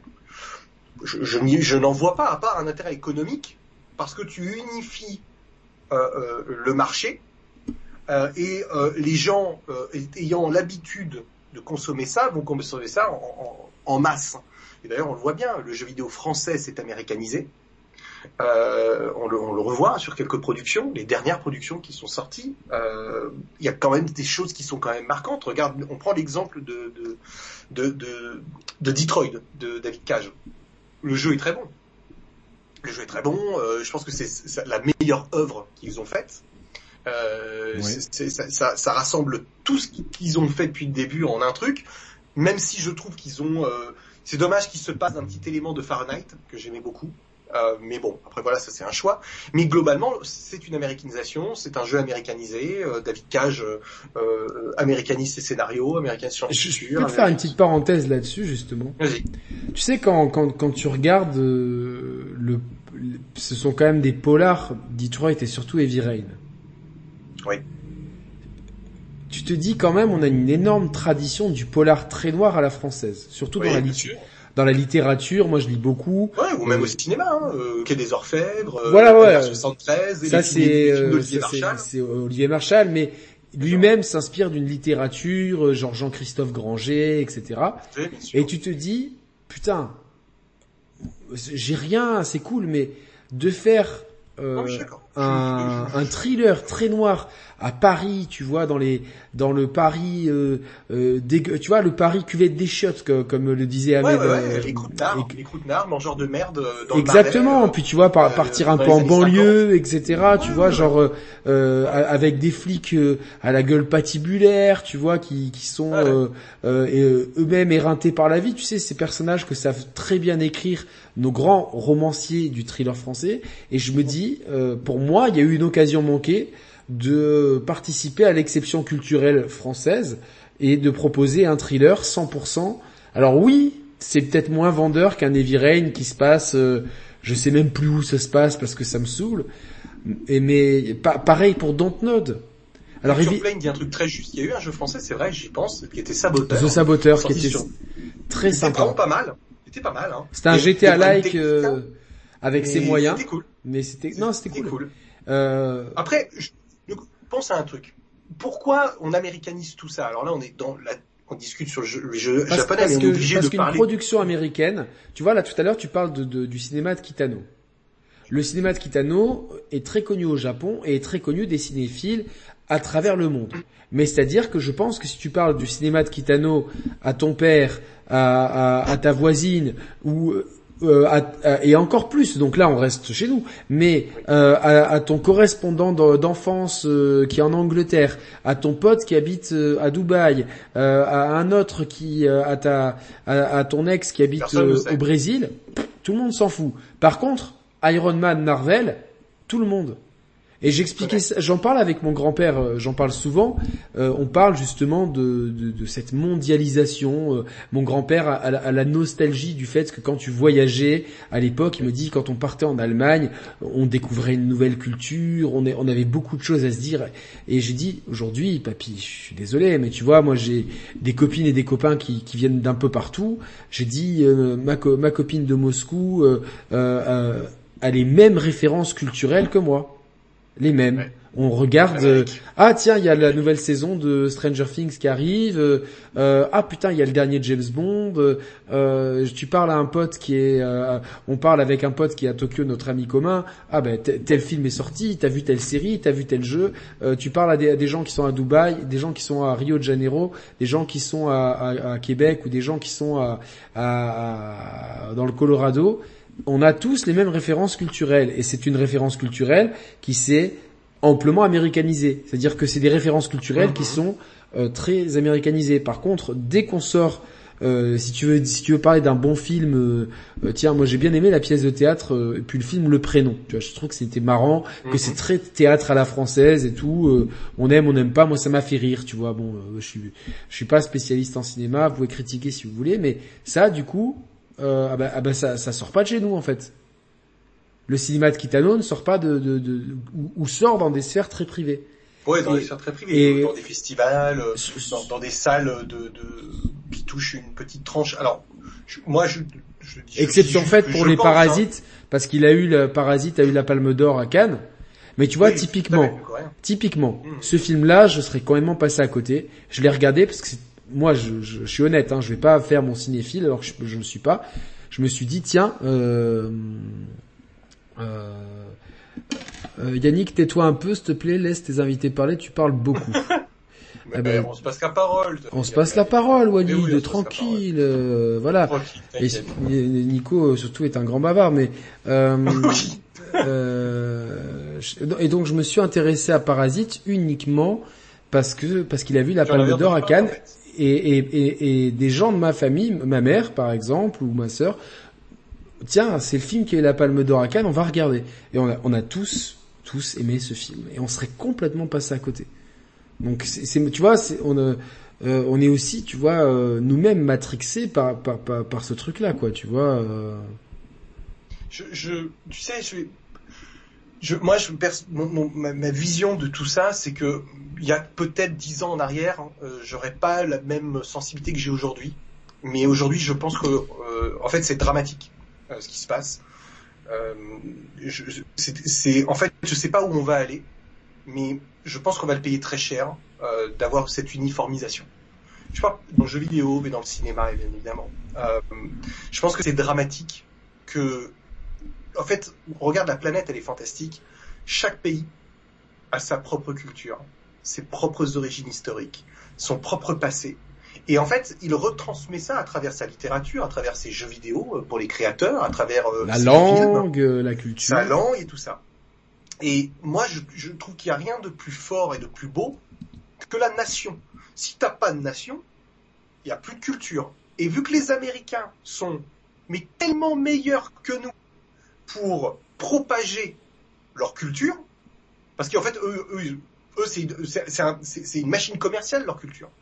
Ils sont tellement forts qu'ils prennent comme ça tout ce qu'il y a à prendre. Globalement, hormis quelques pays de l'Europe de l'Est et la Chine, ils ont pris un peu partout. Le Japon est relativement épargné, l'Asie est relativement épargnée aussi. Mais l'Amérique latine, elle prend cher. L'Europe, on n'en parle même plus. L'Europe, il n'y a, a, plus de culture. Il n'y a pas de culture française, il n'y a pas de culture anglaise, il n'y a pas de culture allemande. Il y a une culture européenne euh, sous-jacente à la culture américaine. Et on le voit dans les tout à l'heure dans le commentaire, il y a un mec qui dit juste regarde Dontnod, Dontnod ça se passe dans j'allais j'allais en j'allais en venir en fait. Euh, et je me moque ça peut pas se passer en Bretagne? Pourquoi ça peut pas se passer en Bretagne? Exactement. magnifique putain. Ah bah oui, en, en, plus tu l'as vu hier, je l'ai mis là une belle story d'une belle plage euh, en Bretagne sur Instagram. Oui. C'est en Bretagne. Ah, c'est en Bretagne C'est en Bretagne, c'est en Bretagne. Okay. Elle est magnifique cette plage, euh, voilà. Donc. Entre les, le, les côtes d'Armor, le Morbihan, euh, la Bretagne, il y a des trucs vraiment juste magnifiques, quoi. Ouais. Donc, pour le jeu vidéo japonais, lui, il a cette chance de continuer à exister, mais même si on voit qu'il est malmené, euh, parce que les Japonais, culturellement, ne bradent pas leur culture, Tu, tu vas au Japon, moi j'y suis allé en 98, je pense qu'il y a très peu de gens là qui sont allés aussitôt. Euh, tu, tu, j'en discute avec Florent. Florent, il était allé quasiment la même année que moi. Et Florent Gorge. Moment, Florent Gorge, ouais. Il y, a, il y, a, il y avait pas d'anglais, il y avait rien du tout. Euh, et aujourd'hui, il y a un petit peu d'anglais, mais à Tokyo, tu, tu vas euh, et Osaka aussi, parce que Osaka c'est une ville de hipsters. Mais tu vas dans le reste du pays, ils ont pas bradé leur culture. Tu vois, ils ont pas bradé leur culture. Ça les empêche pas d'avoir un McDo. Mais quand t'as un McDo qui ouvre au Japon t'as forcément un restaurant japonais qui ouvre, t'as des lois territoriales en fonction euh, des régions, euh, qui sont plus ou moins dures en fonction des régions, pour préserver euh, le, le, le, ce truc-là. Et donc du coup, le jeu vidéo japonais, lui, est à face à un mastodonte euh, qui est l'Occident, euh, très américanisé. Et je trouve même spectaculaire, spectaculaire, comment ils arrivent à s'en sortir. Parce que si tu rajoutes le jeu mobile, si on rajoute Nintendo, parce qu'on n'a pas encore parlé de Nintendo, c'est vrai. Non, non, on va, on va parler de Konami, mais, de Capcom, de Nintendo, de, de, Sega aussi, mais... De Sega, euh, il s'est quand même... Tu vois, on a tendance à dire qu'ils qu qu morfent, qu'ils sont pas là. Oui, ils étaient pas trop là le 3, mais ils sont quand même encore là. Ils tiennent le coup, et les qualités des jeux sont quand même bonnes. Ils ont leurs points faibles, mais ils ont leurs points forts. On parlait du gameplay, on parlait de la DA. Moi, je trouve que les scénarios je suis plus en harmonie avec les scénarios japonais que les scénarios occidentaux. Pas qu'ils soient mieux écrits au Japon. Euh, c'est qu'en Occident, c'est cousu de fil blanc. C'est la même histoire que tu as dans les films et dans les séries. C'est cousu de fil blanc et puis tu as une répétitivité dans l'histoire euh, qui est toujours toujours la même. Euh, les fins, c'est toujours les mêmes. Tu vois, Last of Us, euh, c'est des fins de films américains. Euh, ouais, ouais complètement. C'est, bon. Les gens n'ont pas compris pourquoi j'avais critiqué, mais c'est-à-dire que pour moi, j'ai eu l'impression de, euh, c'était Netflix en fait, c'était la série Netflix. Oui. Euh, alors attention, euh, entendons-nous bien, je parle bien du fil rouge. Par contre, c'est vrai que j'ai trouvé les personnages et, et, et, leurs interactions et les petites histoires oui. extrêmement bien écrites. Et ça, on peut euh, applaudir Naughty Dog. Le passage au flashback dans le musée, etc. C'est une masterpiece de d'écriture, de, etc. Très très bien. Mais par contre, c'est vrai que là où le premier euh, nous, nous prenait complètement à contre-pied du début jusqu'à la fin, Là, le deuxième, wow, c'était un petit peu dur. Et en parlant, tu sais, de, de, de la culture pour fermer ce sujet-là, il y a Hideo Kojima qui a très très bien abordé le sujet dans MGS 5 par rapport au langage, avec cette histoire de parasite et tout, avec ce très long laïus de Skullface à, à, Venom Ah oui. Snake, où il explique justement que... Euh, euh, D'ailleurs, ce laïus était dans un trailer, ce qui était un petit peu con, mais bon, c'était Konami qui avait voulu ça, où il explique que euh, quand tu quand tu enlèves les quand tu prives les gens de leur langage, tu les accultures en fait. Bien sûr. Et, et ça, j'en ai déjà parlé, mais moi, je viens d'un tout petit pays qui avait sa sa langue, euh, euh, même si c'est pas la taille qui compte, euh, surtout au niveau des pays. Et en fait, le fait que euh, mes grands-parents ne parlaient pas français et qu'aujourd'hui, moi, je ne parle pas la langue de mes de mes De tes grands-parents de mes grands-parents, Oui. quelque part, je me dis, euh, la culture française m'a un peu acculturé de ma culture euh, monégasque, en fait. Alors, ça fera sûrement sourire euh, les, les plus idiots euh, qui, qui regarderont cette émission, mais vraiment, c'est quelque chose, euh, c'est une réflexion que j'ai souvent. Je me dis, Mais c'est important. C'est important. Moi, je, je, vois pas comment tu peux en rire. non, mais parce que Je- parce que moi, parce qu'il y a toujours des gens qui. t'as des... Mais t'as des gens qui ont pas de culture, Yannick. Il y a des gens qui sont pas, qui, qui ouvrent pas un livre. Euh, et, et tu- il y a un moment donné, euh, la base de tout, c'est notre langage, c'est notre culture, c'est d'où on vient. Euh, et elle a besoin d'être préservée. Si elle n'est pas préservée, elle est diluée. Si elle est diluée, on les, tu vois, la mondialisation amène, amène des choses incroyables. Et moi, j'adore le métissage, le mélange, découvrir Moi, de ce qui- nouvelles cultures. Ouais, ouais, c'est incroyable. moi, je- attention, j'ai rien contre le métissage, j'ai rien contre tout ça. Tant que c'est euh, quelque chose d'harmonieux et de voulu et volontaire, y a pas de problème. Quand ça ne l'est plus, c'est une autre conversation. Voilà, Mais nous, euh, si tu, si, si, si veux, quand, Mais quand là, quand, on allume la télé, il faut avoir euh, cette envie. Je comprends pas Dontnod, tu vois, qui est pas ce désir. je, je voulais, je voulais venir à Dontnod justement, c'est-à-dire que, euh, tu sais, je, je, je sais pas si t'as déjà, tu, tu m'as déjà entendu faire le portrait robot des jeux Dontnod, euh, le, le- les, les ingrédients d'un jeu Dontnod. Alors les vas-y, jeux- fais-moi rire. Les jeux, alors, pour avoir un bon jeu Dontnod, il faut une ville américaine perdue euh, au milieu de la forêt. C'est-à-dire que c'est pas la grande ville, c'est la petite ville de province américaine. C'est obligatoire. Il faut un personnage torturé soit par sa sexualité, soit par son passé, soit par sa personnalité, soit par ses origines. Ça, c'est la deuxième case à cocher. Il faut Ouais, c'est- c'est- un, c'est un le policier patibulaire, hein, le- un, poti- un le- policier patibulaire, un antagoniste qui n'en est pas vra- vraiment un, et euh, un, un diner avec des gens à moitié euh, euh, bourrés dedans, tenu par quelqu'un de froid au premier abord, mais qui finit par avoir un grand cœur. Ça, c'est tout les ingrédients d'un Dontnod. Alors, ça T'as marche. oublié les cheveux bleus, hein. T'as oublié les cheveux bleus. Ça, hein. ça rentre dans la deuxième catégorie. Alors, moi, franchement, j'ai adoré Life is Strange 1 euh, pour sa façon très très belle de Ça traiter, mains. moi. de traiter euh, certains Mais je sujets. suis pas, euh, je suis pas le public. Et pourtant, on a des Ah amis oui, j'ai oublié la guitare sèche, évidemment, la guitare la sèche. guitare sèche. On a des amis dans le groupe hein, euh, WhatsApp qui ont beaucoup aimé. Ah, moi, j'ai- moi, j'ai bien aimé. Couché, toi. Life is Mais- Strange 1 et, et le 2, j'ai trouvé la, la question de l'identité par rapport euh, à, à ces deux jeunes d'origine mexicaine, etc. euh, très très bien écrite. Et je- il y a eu des, il y a des fulgurances d'écriture dans les deux premiers.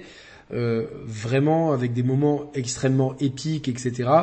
Euh, avec un très bon traitement de l'homosexualité aussi, euh, ce qui était précurseur pour le premier Life is Strange, sans être forcé non plus, et euh, un, trai- un traitement sur l'immigration, le fait d'être fils d'immigré dans un pays, la façon dont on te traite, la façon dont on te, dont on t'ostracise pour ce que tu es et pour ce que tu deviens. alors, je te le dis, je vais pas me faire des copains, mais j'ai- trouvé les deux sujets mal abordés. Mais Ah ben, moi- tellement mal abordés euh, que ça m'en a fait décrocher. Je- j'ai- c'est en fait, c'est toujours de leur prisme à eux. Euh, moi, je suis fils d'immigré. Euh, j'ai j'ai vécu euh, avec le nom que j'ai. Euh, t'as un sale carrossier ou t'es un maçon de merde. Ton père, il- tu vas casser des voitures le soir pour que ton père n'ait pas le matin. J'ai vu ça, tu vois, ce truc de d'immigration. Et je, je me suis jamais retrouvé dans ce genre de truc. J'ai trouvé, en tout cas, je trouve que Dontnod remplit toutes les cases qu'ils doivent remplir. Un peu de populisme, non, non. tu veux dire? Non, ouais, c'est même pas du populisme. Je pense que le populisme n'est pas négatif. Euh, il faut être un peu populiste. Je pense que c'est pas négatif. Non, mais de so- Social Justice Warrior. Comment tu dis? Social Justice Warrior, tu sais, euh, C'est quoi social justice Warrior c'est les gens, tu, bah je sais pas, tu, c'est les gens, tu vois, qui, euh, qui, qui. Non, moi, alors je te dirais, moi je te dis c'est euh, les cases, euh, la LGBT, euh, tu vois. Moi j'ai j'ai eu une copine Je suis resté plusieurs années avec. Son frère était homo. Et il me disait que, à l'époque, la LGBT, c'était un cancer. Il m'a dit, il était homo, hein, et il était avec des homos. Il m'a dit, ces gens-là trouveront moyen de politiser notre sexualité. 15 ans plus tard, c'est le cas. C'est ça qui me dé... Parce que moi, je suis profondément pas homophobe, mais alors pas du tout. Et parce que j'ai des gens de ma famille, j'ai des... voilà. Mais qu'on trouve toujours le moyen de politiser des trucs, je trouve que Dontnod le fait mal vraiment mal. Et euh, moi, moi, je, je, je, je suis, je suis pas du tout d'accord. Moi, je trouve au contraire que les deux sujets ont été abordés et en plus, ils pompent tout sur Stephen King en même temps, tu vois, donc il y a zéro originalité. Ouais, bon, ça c'est un, autre débat, mais mais globalement, j'ai. En même temps, tout le monde pompe tout sur Stephen King, j'ai envie de dire. C'est un peu la mode, ouais. Mais euh, non, moi j'ai trouvé euh, au contraire, et surtout dans le deuxième épisode sur euh, sur euh, l'identité la double identité américano-mexicaine. Mais ça c'est beaucoup mieux quand même, pour être tout à fait honnête. C'est parce que c'est un sujet, c'est un sujet qui est peu abordé et c'est moi j'ai trouvé que c'était très bien écrit euh, voilà dans, dans, dans, ce côté-là. On, on, parle du Japon. Mais non non on parle du Japon parce, parce que parce que Dontnod ils auraient très bien pu euh, faire la même histoire avec euh, deux deux deux, deux fils d'immigrés algériens dans Paris. Oui, mais bien sûr. Et, Et, et, en fait, c'est-à-dire qu'on aurait, parce que quelqu'un parlait de Remember Me, que moi j'ai adoré. Remember Me, un jeu euh, très particulier que moi j'ai beaucoup aimé, avec ses memory remix et ses séquences de combat de, euh, faites par Yoshinori Ono, euh, parce que c'est Capcom qui était éditeur de, de du jeu à l'époque et euh, j'aurais aimé en fait, tu vois, une prise de risque que tu parlais, tu vois, du premier Life is Strange, si, se trouvait en Bretagne avec des gens qui sont un peu punk à chien, etc., tu vois, des marginaux comme ça, mais putain... Mais alors pourquoi représenter? Après, je remifierai sur le japonais parce que j'aimerais bien te, te, te, te, montrer un truc. Mais pourquoi représenter... Je veux dire, ça peut très bien se passer euh, en Bretagne, euh, avec une famille normale, et nous montrer la Bretagne. Moi, je suis pas euh, toujours pour euh, que, tu vois, l'histoire des punkachiens ou euh, des, non, non, mais des, parce, parce que, italiens euh, qui arrivent dans les années 60, tu vois.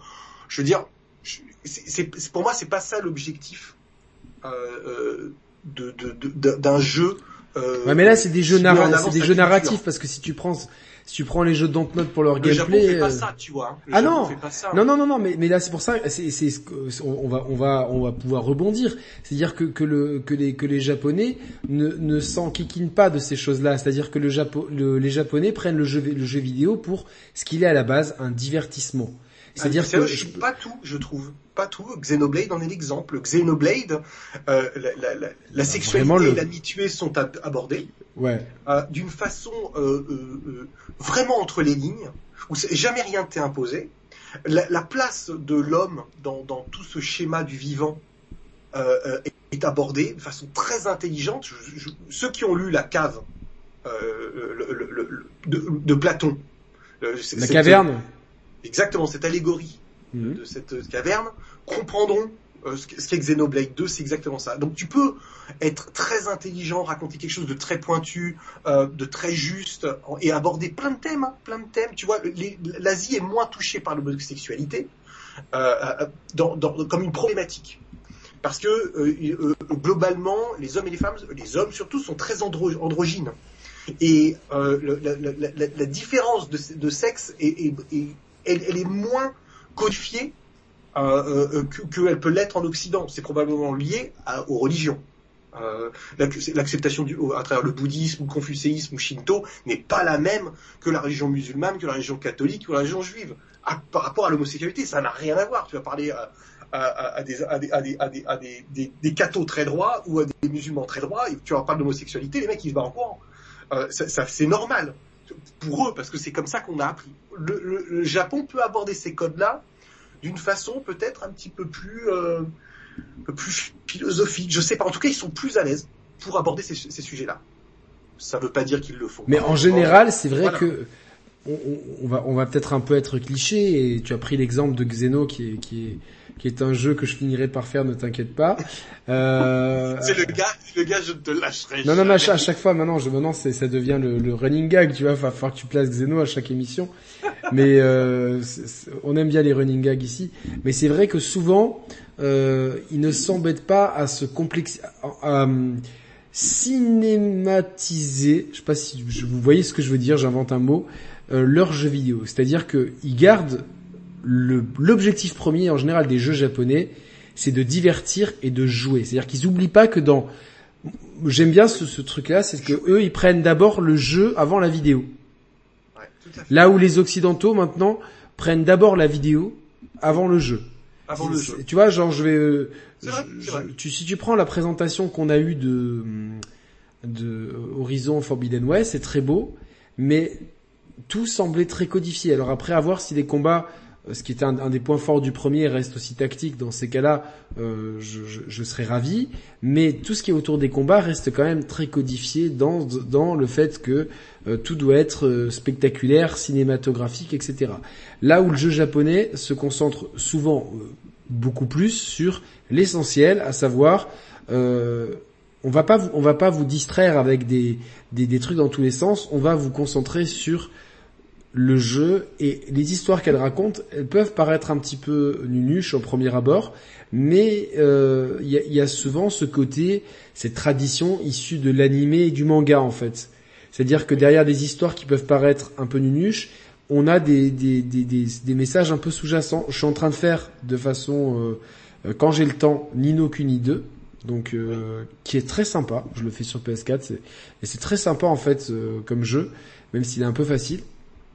Et euh, j'aime bien ce côté roi destitué, euh, euh, partir à la recherche de soi-même tout en étant euh, en train d'essayer de, tu vois, la, la double quête, la, la quête initiatique euh, et, et personnelle et la quête de reconstruction et de récupération du royaume, tu vois. Et c'est simple dans l'écriture, mais euh, parfois les, les écrire de façon très simple et de façon très euh, fine, très suggestive, plus que explicite, ça demande peut-être plus de talent des fois. Enfin moi que Je, je pense que nous sommes dans une société euh, de la vulgarité, euh, de l'individualisme et du désir de chacun euh, de vouloir exister. Je ne fais pas euh, les gens euh, trouveront ça bien ou pas bien, mais c'est globalement moi ce que j'observe. Et ça se ressent dans la création. Ça se ressent dans les créations occidentales. C- c- C'est trois observations. Le, Japon est toujours un pays. Axel serait là. C'est sa phrase, donc je ne vais pas me, me l'accaparer, mais c'est sa phrase. Le Japon est un pays profondément capitaliste dans son développement d'entreprise, mais à la fois fondamentalement communiste dans ce qu'il est euh, socialement. C'est-à-dire que les Japonais mettent en avant euh, la communauté avant l'individu. Et c'est l'une des raisons pour laquelle le Japon se porte beaucoup mieux que nous dans sa communauté. C'est pour ça qu'ils ont très très peu euh, d'incivilité. C'est pour ça que euh, le, le- le- tout le, je vous invite à, lire sur les enfants la rentrée en maternelle, en scolarité, c'est absolument fascinant. Euh, tout cet apprentissage. C'est culturellement très très différent de nous en fait. Tout à fait, bien sûr, bien sûr. Après, bien ou pas bien, peu importe. Mais en tout cas, c'est absolument fascinant et ça se ressent dans leur production. Euh, ça se ressent à mort. Il y a vraiment une, il y a toujours et toujours un élan, euh, euh, tu sais, communautaire dans le jeu, dans Xenoblade, dans Nino Kuni. Tu vois, faut sauver le royaume tous ensemble. Il y a quelque chose euh, qui, qui, qui, qui est assez fort euh, de, de ce côté-là. Et je pense que, et j'espère en tout cas, que le jeu japonais gardera euh, l'un de ses piliers. Tu vois, euh, euh, à exister avec un de ses piliers. J'aimerais beaucoup, j'aimerais beaucoup. En tout cas, qu'il ne se dilue pas plus euh, qu'à l'heure actuelle. Bah, je pense que c'est pas prévu en tout cas. Euh... T'as vu Konami quand même, hein Euh, c'est c'est bien Konami, mais ils vont s'associer avec potentiellement des studios euh, occidentaux pour faire leurs œuvres. Tu vois, le- la, la news qui est tombée sur Silent Hill, euh, donc Konami s'associe à, Blue- à Bluebird Team, là, Bluebird Studio, les mecs qui ont fait les Hearts of Fear, euh, The Medium, euh, Paranormal, euh, Projet Blair Witch, Ouais. et il semblerait que ce soit Silent Hill, en tout cas qu'il soit dans, dans En tout cas, cette communication autour de Silent Hill, Abandon, Kojima, etc. Bon, C'est le feuilleton de l'été. Mais vous, vous avez kiffé, mais moi, ça me gonfle ça. Ah, c'est euh, avec Mehdi, avec Mehdi et Roman, on est à bloc. vu, vu, Roman, Roman, il voit des trucs. Alors, ce qui est incroyable avec Roman, hein, que, que j'embrasse euh, très fort, euh, Roman, il, a vu des trucs. C'est le seul au monde à les avoir. les avoir vus, à penser, à penser que le, le patron du studio Hassan Machin, c'était le même acteur que Joachim Mogren, le mec de, du faux ah studio. Oui, vu. Ouais. On va voir qu'il y a zéro Naflo, ressemblance. Je, Naflo, je n'idéalise pas euh, le, Japon. Le Japon a aussi ses, ses tares, mais permets-moi de dire qu'effectivement l'alcoolisme est aussi élevé euh, dans les pays du Nord de l'Europe. La pression au travail, effectivement, ils sont sous pression, personne ne pourra dire le contraire. Et le taux de suicide, attention de ne pas dire n'importe quoi, la Belgique est au-dessus du Japon, la Corée du Sud est au-dessus du Japon, et le Japon arrive en 16e position sur le classement de l'OMS. Donc de dire que c'est un des pays où il y a plus haut taux de suicide, c'est absolument faux. Euh, ouais, mais ça, c'est des clichés. En fait, c'est des clichés. Il faut faire des attention. Clichés, on est... On, on, il y a simplement le, au Japon, il y a le mythe du, du, du suicide parce qu'il est fantasmé par le mythe du samouraï. Exactement. Le Et parce que nous, dans notre culture monothéiste, euh, de, de sauter la vie, euh, c'est un c'est un c'est un c'est un péché capital dans, un dans péché nos sociétés judéo judéo que enfin chrétiennes et même musulmanes etc donc dans nos alors je sais pas si les musulmans ont le même regard sur ça. Je, je, sais pas, je, je, cas, je crois que vous nous direz les musulmans sur le chat, mais il me semble que le suicide est un, est un péché très grave. En tout cas, euh... moi j'adore. Perso, j'adore. Je vais peut-être froisser, froisser ou surprendre, mais j'ai lu des bouquins extraordinaires. Le Masque euh, de Yukio Mishima, par exemple, ou La Kagure de Yukio Mishima. Les gens vont me dire, Nico, euh, c'est dur parce que bon, c'était un mec de droite dure, euh, c'était un nationaliste et tout. Mais quel talent d'écrivain quel talent et il t'éveille à des réflexions qui sont fascinantes, qui sont fascinantes et ça te rappelle tout le mythe de l'akakure, euh, tu sais, euh, le bushido, du samouraï, pourquoi il saute la vie et tout. Moi, je trouve ça. Non, mais moi, moi, je, j'ai pas de jugement à, porter là-dessus. Évidemment, je suis de, je suis de, de, de confession et d'éducation chrétienne, donc euh, je, je, et puis je pense que la vie doit être respectée. Bah, tu vois, la Mehdi, Sofiane nous disent que c'est chaud patate.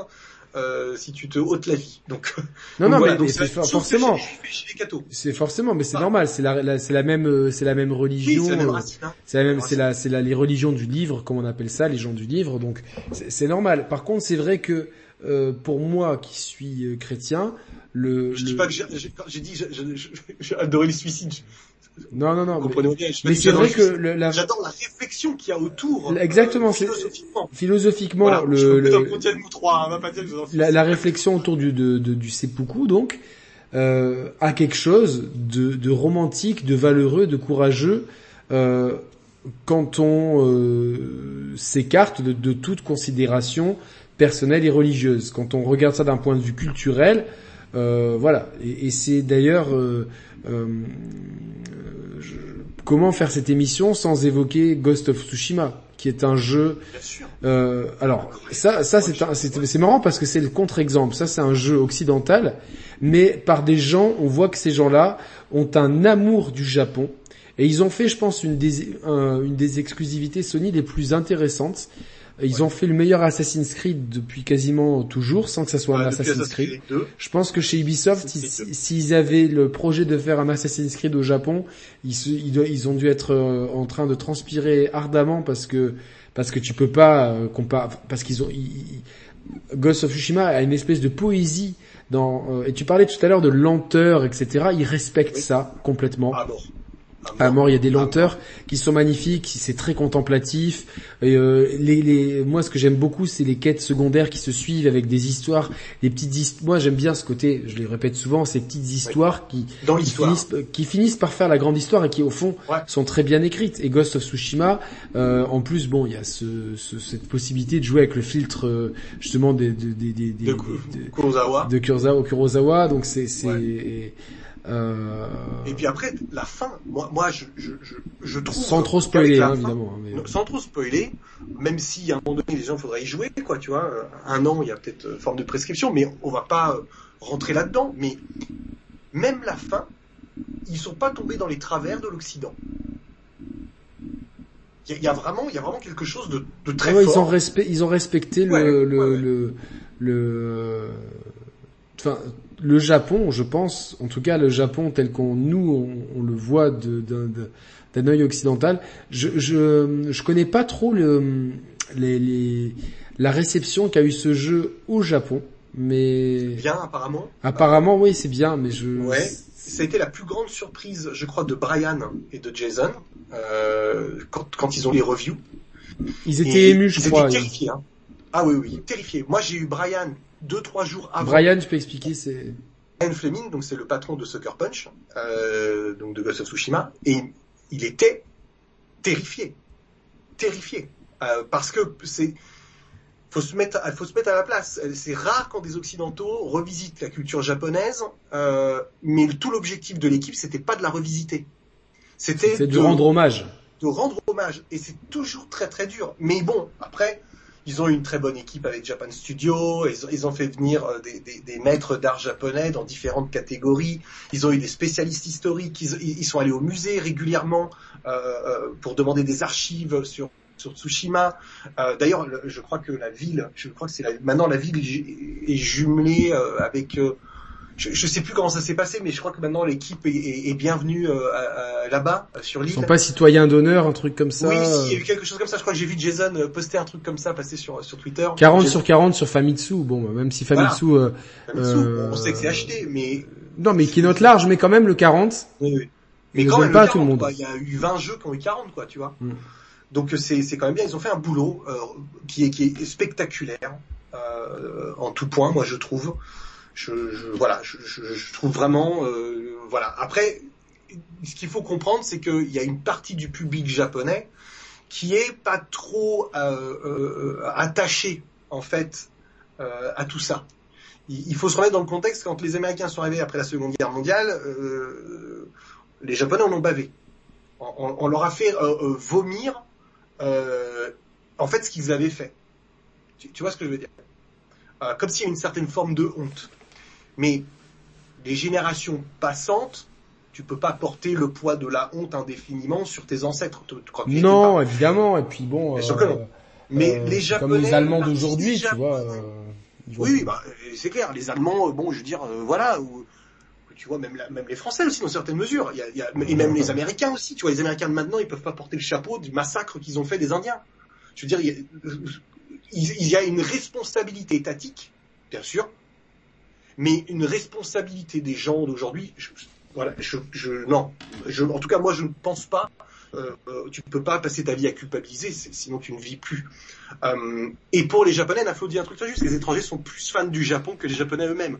Alors Naflo, je mitige un petit peu ça, mais, mais c'est Tokyo qui a cet effet-là, parce que dès que tu sors de la grande ville et que tu vas dans euh, la campagne, c'est pas pareil. Les gens, euh, les gens aiment leur localité, aiment leur euh, terroir, leur histoire. Euh, moi, j'en ai rencontré beaucoup euh, lors de mes voyages, totalement en dehors de la capitale, où ils sont, ils t'amènent au sanctuaire, euh, ils t'amènent au temple pour ceux qui sont bouddhistes, par exemple. Tu vois, il y a, y, a, y, a, vraiment quelque chose de fascinant. Et c'est vrai que pour Ghost of Tsushima, ils ont respecté ça. Même, tu vois, les torii, les sanctuaires. Euh, pour ceux qui savent pas trop, t'as vraiment, t'as, le, le, le Japon est à la base shintoïste. C'est la religion de base euh, qui est, C'est qui c'est est, une, euh, c'est une, euh, le shintoïsme n'a rien à voir avec le, c'est pas une branche du bouddhisme. Non, non, pas du tout, pas du, pas du tout. C'est totalement indépendant. Euh, C'est ce la religion kami- où il y a les oni sur les animaux, etc. La déesse Amaretsu, Ah, kami. c'est ça. Exactement, sur les Camilles. Pour moi, c'est une, donc, je- voilà, moi, c'est- mon cœur depuis 20 ans. C'est quelque chose qui m'a toujours fasciné. Je, je lisais encore un bouquin euh, dessus qui est, qui est absolument fascinant. C'est, pour moi, c'est ce qui est le plus sensé euh, dans, dans ce qu'on raconte. C'est la nature, la forme de vie, le respect, l'harmonie, l'équilibre, tout ça. Le Shinto ra- raconte tout ça de façon assez incroyable, euh, sans euh, euh, enfoncer les autres religions. Je pense qu'en fait, toutes les religions auraient à gagner si elles intégraient une part de Shinto en elles. Et d'ailleurs, tu as beaucoup de, de spécialistes qui racontent ça. Et dans Ghost of Tsushima, Mais c'est pas, d'ailleurs, je pense que c'est pas incompatible d'être chrétien et d'avoir euh, euh, euh, des, influences, une appétence ou des influences Bien sûr. Tout à fait. et même bien sûr. bouddhistes, hein, euh, je pense. Hein, c'est, c'est- Et ben, c'est pour ça d'ailleurs que le Japon a réussi. euh, il y a eu relativement peu de guerres, il y en a eu, hein, mais il y en a eu peu au regard de ce que nous on a connu. Euh, mais entre le bouddhisme et le Shinto, ils se sont relativement vite entendus. Les, les deux ont cohabité et aujourd'hui cohabitent euh, comme, un, une sorte d'union sacrée en fait. C'est ça qui est assez fou quoi. Il y a une sorte de forme d'union sacrée. Et Ghost of Tsushima, qui est un jeu occidental, arrive à faire transpirer ça. C'est fabuleux. C'est fabuleux. Je pense qu'il y a eu un coup de génie. Ils ont eu un coup de génie. Vraiment. D'ailleurs, on parle depuis hier d'un euh, d'une director's cut euh, avec une extension en plus. Donc oui, ah, effectivement, c'est ce que j'ai vu. En espérant que l'extension puisse être achetée en standalone pour pas repasser à la caisse. Euh, mais ah, euh... ça tombe vachement bien sur PS5 Ghost of Tsushima. Ouais, c'est déjà sur PS4 Pro c'était bluffant, mais moi, moi c'est un jeu que j'ai beaucoup aimé. Euh... Peut-être envie de me le refaire, tu vois, sur PS5. Euh... Ouais, ouais, moi j'attends un petit peu euh, bah, s'il y a une director's cut, mais euh... ouais. mais c'est vrai que, en tout cas traditionnellement, quand on pense jeu japonais, nous on a grandi avec ça, Nico. On a, on, pour moi, le jeu vidéo, c'était Nintendo, Sega, Konami, Capcom, Capcom. Squaresoft, avant que ce soit Square Enix. C'était les, les, les, géants du jeu japonais. Il y a Atlus aussi, me semble-t-il, qui était plus arcade. Ouais, ouais, ils avaient d'autres types de jeux. Ils avaient d'autres types de jeux. Oui. Euh, après, j'en oublie peut-être, mais aujourd'hui, de, de ces grands historiques, on a, on, a, on a parlé de Konami, je pense qu'on peut continuer un petit peu là-dessus. Konami euh, est peut-être l'éditeur japonais qui euh, qui ne sait plus trop quoi faire, qui, pour moi qui a, qui, a, qui a le plus gros potentiel inexploité. Ah, ah oui oui, ils ont, ils ont et puis et puis ils ont une façon de faire. Là la semaine dernière, ils ont sorti en catimini euh, une alpha mais pour PES 2022 mais en, en pour pas appeler ça PES 2022, ils ont fait euh, un internet test d'un nouveau jeu de football. Enfin, ça va un titre alors que c'était clairement PES, tu vois, dans les assets. Ouais, tout à fait. Et, et, et ils ont sorti ça à 3 heures du matin. Euh... Ouais, comme si euh, ils croyaient pas à leur truc, quoi. Non, ou alors tu vois comme s'il fallait pas trop qu'il y ait trop de gens qui le testent non plus parce que effectivement c'était une pré-alpha euh, ou alors c'était un jeu mobile qui tournait, c'était juste pour.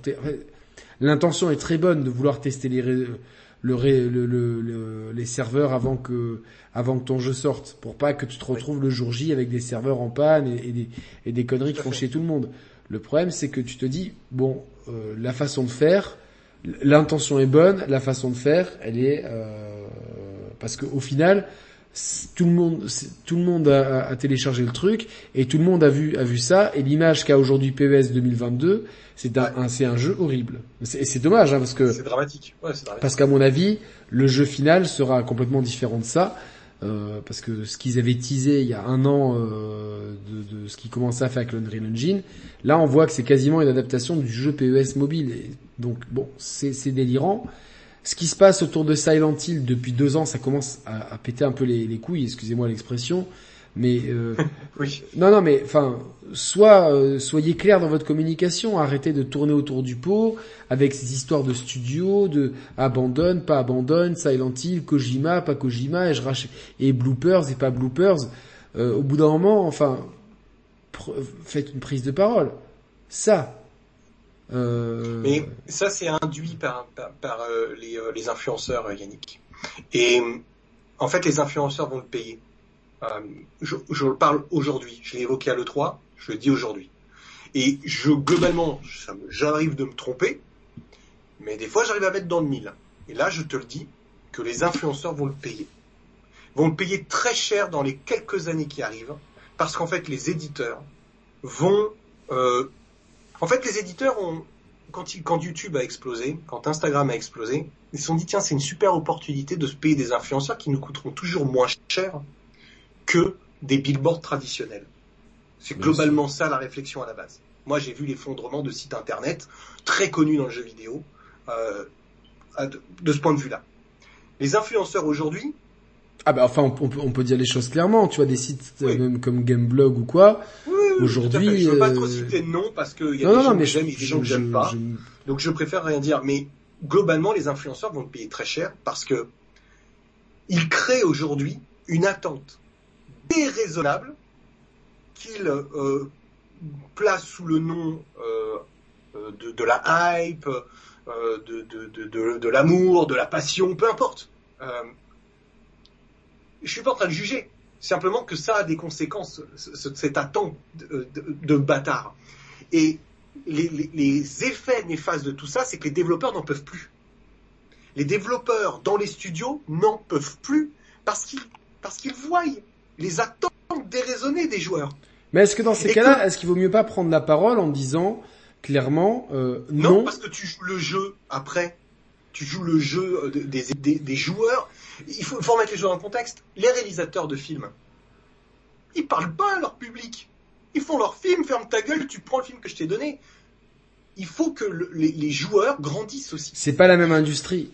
Non mais je suis d'accord, mais le problème c'est que cette industrie du jeu vidéo veut être l'industrie du cinéma. Donc si elle veut Elle est un peu schizophrène parce qu'elle veut être l'industrie du sûr. cinéma par moment euh, pour les bons côtés. Ah, mais c'est veut. Mais, mais, mais c'est vrai que la, la, le, le fait que les joueurs est une, est, une telle pression sur les éditeurs, ça peut être bénéfique comme dans le cas de, de Cyberpunk par exemple, où on a, on a pu éviter un énorme fiasco et beaucoup, enfin, en tout cas, euh, on a les pu. Les éditeurs sont flippés, Yannick.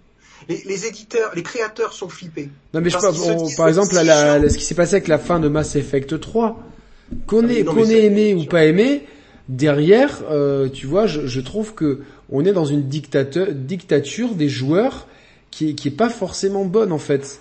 Mais en fait, c'est pas que c'est bonne, c'est que c'est dramatique. C'est parce qu'en plus les joueurs. Une euh, avec un dev. Vas-y, vas-y. Juste avant le 3, et ils, une partie des devs sont flippés, en fait, des, des, de ce qu'ils créent en contenu. Ils sont flippés. Si les minorités sont pas représentées dans les jeux, ils sont flippés. Si la femme est pas mise en valeur, ils sont flippés. S'ils mettent un homme trop masculin, ils sont flippés.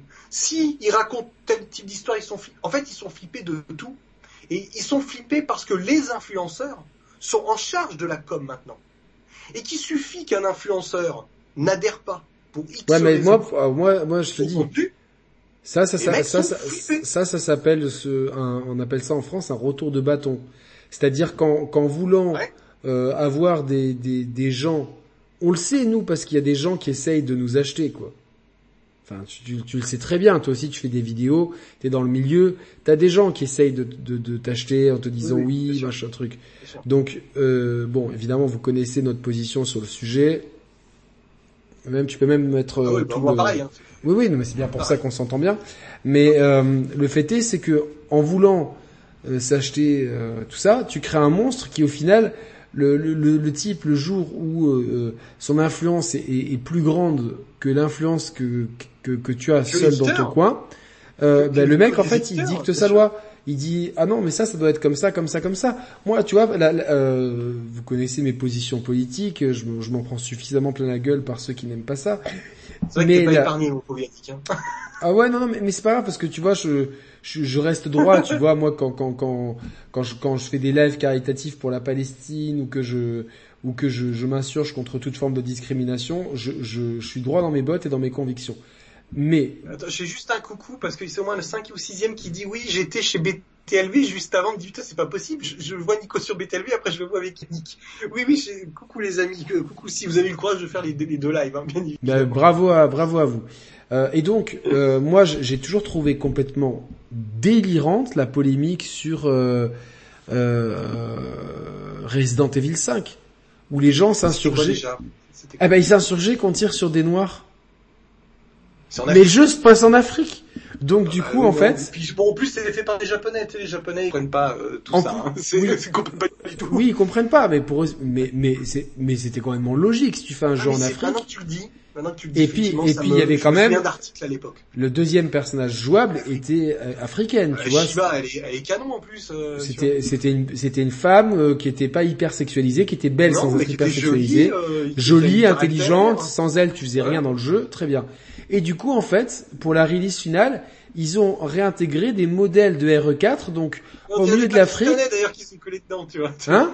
On dirait des Pakistanais qui ont collé dans le ouais, Ouais, ouais, les, les, bah, les Pakistanais, en fait, qui, qui, qui, euh, qui était la vision qu'avaient les Japonais des Espagnols avec des mecs à grosses moustaches. Euh, donc, tu te dis, bon, c'est délirant. Deuxième polémique, là où euh, Far Cry 5 euh, était une une, une, un pamphlet politique, enfin, était à la base vendu comme un pamphlet politique contre euh, l'électorat le plus extrême et le plus, euh, tu sais, l'électorat hyper religieux de, de Donald Trump, appelons ça un chat sans faire de politique ici, tu vois, mais euh, les gens se sont dit, ah mais il n'y a pas que des blancs, euh, pourquoi c'est nous les blancs qui prenons tout? Donc en fait, euh, Ubisoft, sans rien dire, a rajouté des personnes de couleur euh, parce que les gens euh, de, de, de, race blanche qui se sentaient offensés par, par le, les, les, la première communication autour du jeu ont gueulé et donc Ubisoft a dit bah, tiens on va mettre des gens de couleur là-dedans aussi alors que clairement c'était les white supremacists qui étaient, qui, qui, qui étaient visés à la base dans le jeu donc c'est, pour moi, cette histoire était vraiment très ambiguë parce que ce que Ubisoft euh, veut dépeindre, c'est les white suprémacistes dans le cœur du jeu. Oui. Et c'est indéniable. Je pense qu'ils auraient pas dû répondre euh, à, à, ces plaintes-là. Non, il fallait pas euh, répondre. tu vas au bout de ta vision artistique. Parce que Donald Trump a, a des électeurs noirs, a des évidemment. électeurs hispanos, et d'ailleurs, on a eu presque plus que Joe Biden lui-même dans certains États. Donc, je, mais c'est une histoire de politique. C'est une histoire de politique. Euh, c'est pour faire du, du, du, papier. Non, mais Naflo euh, que, que je salue Moi, dit que dans c'est pas RE4, c'est RE5. Hein. Pardon? Non, non, parce qu'il dit que dans RE5, c'est pas les Noirs qui ont crié au racisme, ce sont des associations reloues qui trouvent tout borderline. Oui, je, je, moi, je sais plus qui a, je sais plus, je sais plus qui râlait, mais oui, alors, je me souviens. Autant les, moi, je les vraies personnes, les vraies personnes, elles ont une vie les vraies personnes travaillent, elles ont une vie, elles sont occupées, elles se préoccupent pas de tout ça. Mais les associations, elles ont, il faut pas oublier que les associations vivent en partie avec des subventions de l'État et que avec certains sujets euh, leur permettent de mieux exister que d'autres. Bon, on aime, on n'aime pas, peu importe, on s'en fout. Mais une chose est sûre, moi, c'est mon opinion, il est ferme. Un développeur, un créateur n'a pas à écouter les joueurs ou les lecteurs ou les viewers.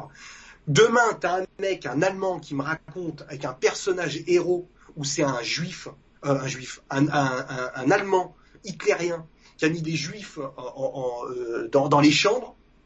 Si c'est bien écrit, et que le et que le truc est, est d'une violente euh, et que le mec va jusqu'à la repentance, jusqu'à se suicider derrière, un truc vraiment assumé. Ouais, un truc avec une histoire. Euh... Et une histoire. Et ben je lui dis vas-y. Moi j'ai lu des bouquins, pas sur ça, mais j'ai lu des bouquins où des fois t'es là, tu dis oh putain. Non mais il y a des histoires, il y a des il y a des histoires de de, de, de gars qui étaient convaincus par le nazisme et que au contact de l'horreur, ils ont eu des cas de conscience, qu'ils ont voulu aider des gens. Retournés. Exactement. J'ai lu un bouquin sur les, les, terribles histoires du docteur Schaeffer, qui était, euh, c'est tous ces nazis qui ont immigré dans le sud de l'Amérique latine, notamment en Argentine. Ceux euh, qu'après, qui, qui se sont fait chasser, qu'on voit notamment dans Inglorious Bastards. Exactement, mais c'est vrai, euh, vraiment vrai. La, la, deuxième langue en Argentine, c'est l'allemand. Donc tu sais, et j'ai un méga. C'est l'italien aussi, quoi. Euh, je sais pas, mais l'allemand est prépondérant, vraiment prépondérant parce qu'il y a des communautés allemandes qui ont, qui ont vécu là-bas. Bon. Eh ben, j'ai lu ce bouquin où ce mec s'est repenti. Et en fait, il a passé les 30 dernières de sa vie, en fait, à faire tout ce qu'il pouvait dans des associations de tout type, pour essayer de laver, en fait, euh, son truc. La conclusion, c'est qu'il n'y est arrivé. Mais il a essayé. Et, et, et tu vois, non, mais après, tout, tout, toute histoire est bonne à, toute histoire est bonne à raconter tant que c'est bien fait et que tu n'offenses vraiment personne parce que euh... Mais tu peux plus faire ça. Hein. Ah non, non, non, mais ça c'est très compliqué. Moi, le, le, seul cas où je trouve que les développeurs ont raison d'écouter les joueurs, c'est dans le cas des jeux euh, services qui durent longtemps, les Rainbow Six, les Street Fighter, etc.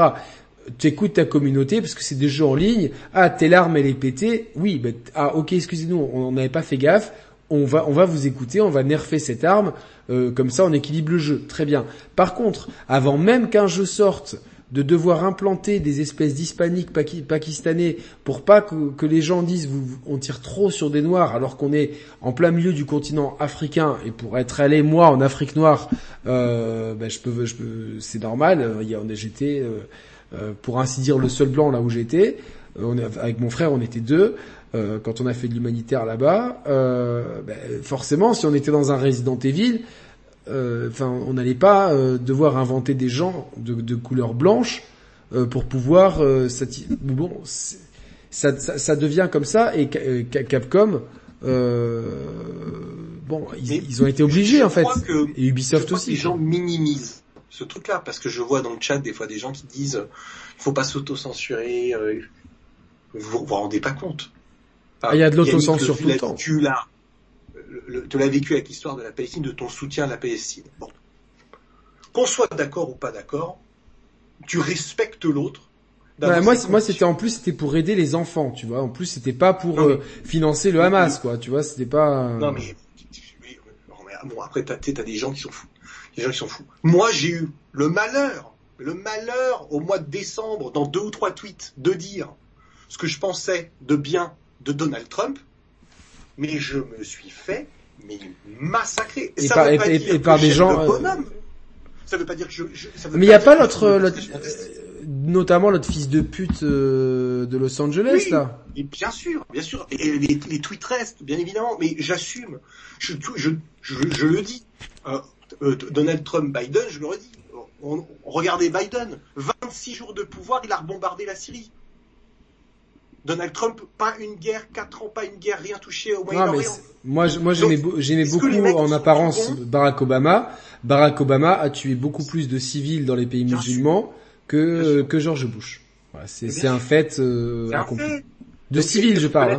Hein. De civils en, en, passant au drone qui ne fait pas le tri entre euh, là où le soldat peut faire le tri entre un soldat et un civil. Toujours se méfier. Euh, Après, t'as, mais t'as, le droit d'avoir tes, t'as, le droit d'avoir des opinions. Donald Trump, euh, malgré des prises de position sur certains sujets qui peuvent être débectantes, n'est pas non plus, c'est pas non plus Adolf Hitler. Donc faut, faut quand même mettre les choses en perspective. Non mais les gens sont fous, tu sais, les gens sont fous. Et c'est et 90% des gens, à part notre enculé qui habite à Los Angeles, euh, 90% des gens, c'est des gens qui habitent en France. Ouais, ah bon, oui, c'est vrai. Après, donc euh, qui, non, ça, ça t'as raison, mais après t'as as quand même des gens qui sont quand même dérangés. Hein. Tu sais, t'as as, des gens qui sont fous. Non, mais t'as des gens qui, de toute façon, t'as des gens qui sont là H24 sur le téléphone, sur Twitter, à, parce qu'ils ont rien dans leur pauvre vie de merde, à, à chercher des polémiques en fait. Et c'est, ça, c'est un, oui, gros, gros souci.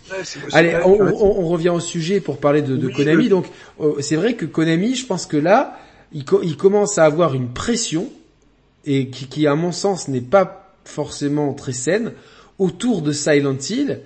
Alors, est-ce que la communication euh, de Abandon, de Kojima, des spéculations, de, de, de... Et, et, nous, on fait partie des gens qui ont spéculé. Donc moi, je, je, je, pas moi. Hein. J'ai failli faire une vidéo Yannick, puis je l'ai pas faite parce qu'en fait, parce qu'il y avait vous. Mais je préfère vous te le dire, parce qu'il y avait vous, parce que parce que je vous apprécie. Mais j'ai failli faire une vidéo. Non, mais t'as le droit. Attends, Nico, t'as le droit de pas être d'accord avec tout ce qu'on fait. Non, mais après voilà, je, tu sais, je suis. Nous, tu vois, nous, ça nous fait, ça nous fait marrer. Cette histoire Là, de, de, de, de, de, abandon, de, d'application PS5, ça nous fait marrer. La timeline Twitter, elle était spammée, spammée de ça. Non mais moi j'y vais pas, j'y vais plus sur Twitter. Tu vois, moi c'est ça. Enfin, j'y vais. Euh, j'y vais euh, une fois par jour euh, et encore là, ça fait une semaine que j'y suis ou même deux que j'y suis pas allé. Donc euh, j'y vais, je poste mes trucs, euh, voilà. Coucou à coucou la Corse, Binouzm, euh, notre notre share player, un, un, un, des share players avec le share, c'est des piliers des share players sur l'île de Beauté. Voilà, donc gros bisous. Et, et, ouais, quel, quel bel endroit. Magnifique, magnifique. Des fois, euh, les gens dépensent un million d'euros pour aller à Phuket, mais euh, aller dans, vi à visiter notre beau pays de la France, faites vivre notre économie, euh, c'est pas plus mal. et donc, donc Konami commence à avoir une grosse pression, et, et j'ai peur qu'au final, alors c'est très bien de se rapprocher de Blooper. Franchement, le move, il est bien. Tu vois, quitte à faire un move, c'est un bon move. Mais oui. euh, voilà, je, je, je, je, reste persuadé que le meilleur move serait été de, de se serrer la main avec Idéo dans le meilleur des mondes, le monde des bisounours. Ah merci oui, à Fanon ouais. Stéphane, je suis le bienvenu au Cameroun. De toute façon, ouais, je j'aime beaucoup l'Afrique et euh, voilà, certains s'extasient sur l'Amérique ou, ou l'Asie. Moi, je suis team Afrique à, à, tous les jours. Et du coup, euh, euh, Ouais, c'est dans le dans le monde des bisounours, c'était on se serre la main avec Kojima, c'est Sony qui leur fait se serrer la main et Kojima faisait son piti et je pense qu'on aurait pu avoir quelque chose de grandiose. Là maintenant, le rapprochement entre Konami et Blooper me fait penser que ça ne sera pas Kojima au Moi, je pense que c'est un très très très bon move de Konami. Hein. Ah oui, oui, non, non, non, straté stratégiquement parce que les jeux de de Blooper sont bons. The Medium, avec les moyens qu'il avait, était un jeu sympathique pas ouf, ouais. mais sympathique. Tu peux le faire. Il est Game Passisé d'ailleurs. Euh, maintenant que t'as une série X. Le, le, le jeu de Blair... Medium? Ouais, The Medium, il est. Ouais, je vais le faire. Euh, Blair Witch. J'ai fait toute leur prod. Hein, donc, euh, Blair Witch, il paraît que c'était très très bien Blair Witch. Donc. Euh... Bah, alors, le, les dernières 45 minutes sont au sommet. C'est topissime. Euh, c'est assez flippant, c'est vraiment très bien. Layers of Fear 1 était très bien, le DLC très bien. Le 2 c'est un petit peu plus convenu, je suis pas encore fini. Euh, The Observer c'est très bien aussi. Euh, c'est très bien. Donc non, moi je trouve que c'est une bonne. Attends, The Observer, c'est le jeu qui, c'est pas un jeu qui se passe dans un univers cyberpunk? Si, si. Si. C'est eux qui ont fait ça Ouais. Ah, mais je l'ai fait ce jeu euh, qui se passe... Ouais. euh, Avec euh, l'acteur dans- américain, là, qui est décédé d'ailleurs. Euh, euh, qui a ce visage là sur la couverture, je ne sais jamais de son nom. euh, attends, mais Ah, mais attends, c'est c'est- un jeu qui se passe dans un univers cyberpunk en Europe de l'Est. Ouais. Et tu commences Ouais, dans ouais. une bagnole. Dans une bagnole, exactement. Ah ouais, ouais, non mais je l'ai fait. Putain, c'était ouf ce jeu en plus. C'était ouf. Un peu, bien. hein. un peu, des, un peu de longueur par moment, mais euh, mais mais bien, Mais bien, ça, un vrai parti pris. Ouais, ouais, un, un vrai parti pris et Donc, je pense que c'est un bon, c'est un bon move de Konami. Hein. Ouais. Euh, je, je pense qu'il y aura plusieurs Silent Hill euh, dans un univers euh, de plusieurs points de vue. Je pense qu'ils vont créer quelque chose dans, comme ça. Je pense qu'il y a vraiment quelque il chose. y a quelque chose à faire. Il y a quelque chose à faire. Il y a quelque mais chose à faire et, et foutez la paix à Kojima. Bon sang, mais foutez-lui la paix. Qu'il aille je faire d'autres jeux. Mais oui, qu'il aille faire d'autres jeux? Il a tourné la page. Moi, alors là, là, c'est marrant parce que tous les jours on a une rumeur différente. Un jour Oui. euh, c'est Microsoft, un jour c'est Sony, un jour c'est Kojima, euh, c'est Konami. Je pense que que Il y a que Nintendo, c'est sûr que c'est non. Hein. non non mais, je- peu importe mais euh, pareil pour Mais- pour pour MSX, hein, je pense qu'il développera plus dessus. Euh, moi, enfin, tu vois, vu, vu le chéquier in- infini de Microsoft, moi, ça fait longtemps que je je, je dis que euh, Microsoft a peut-être quelque chose à jouer. Mais je vais te poser une colle, Ni- Nico. Devine, j'ai joué à un jeu Konami pas plus tard qu'aujourd'hui. Ouais. Ou hier peut-être, je sais plus. Ah non, merde. Ben finalement les deux derniers jeux non parce que j'ai joué à PES donc aujourd'hui donc c'était le dernier jeu. Mais avant ça, avant de, de, de me faire quelques parties de PES, j'ai joué à un jeu Konami. C'est alors je vais te faire deviner parce que c'est une licence qui à mon sens a du potentiel aussi. C'est un jeu qui m'a frustré sur Super Nintendo parce qu'il était extrêmement dur. Il avait une très belle utilisation du mode 7, mais qu'est-ce qu'il était dur Une saga de jeux qui a commencé sur euh, arcade et sur NES et qui est en promotion sur Switch dans sa compilation. Euh, Castlevania? Non, oui, Castlevania est en promo, on parlera de Castlevania juste après, mais ça, ça commence par un C. Contra. Ouais.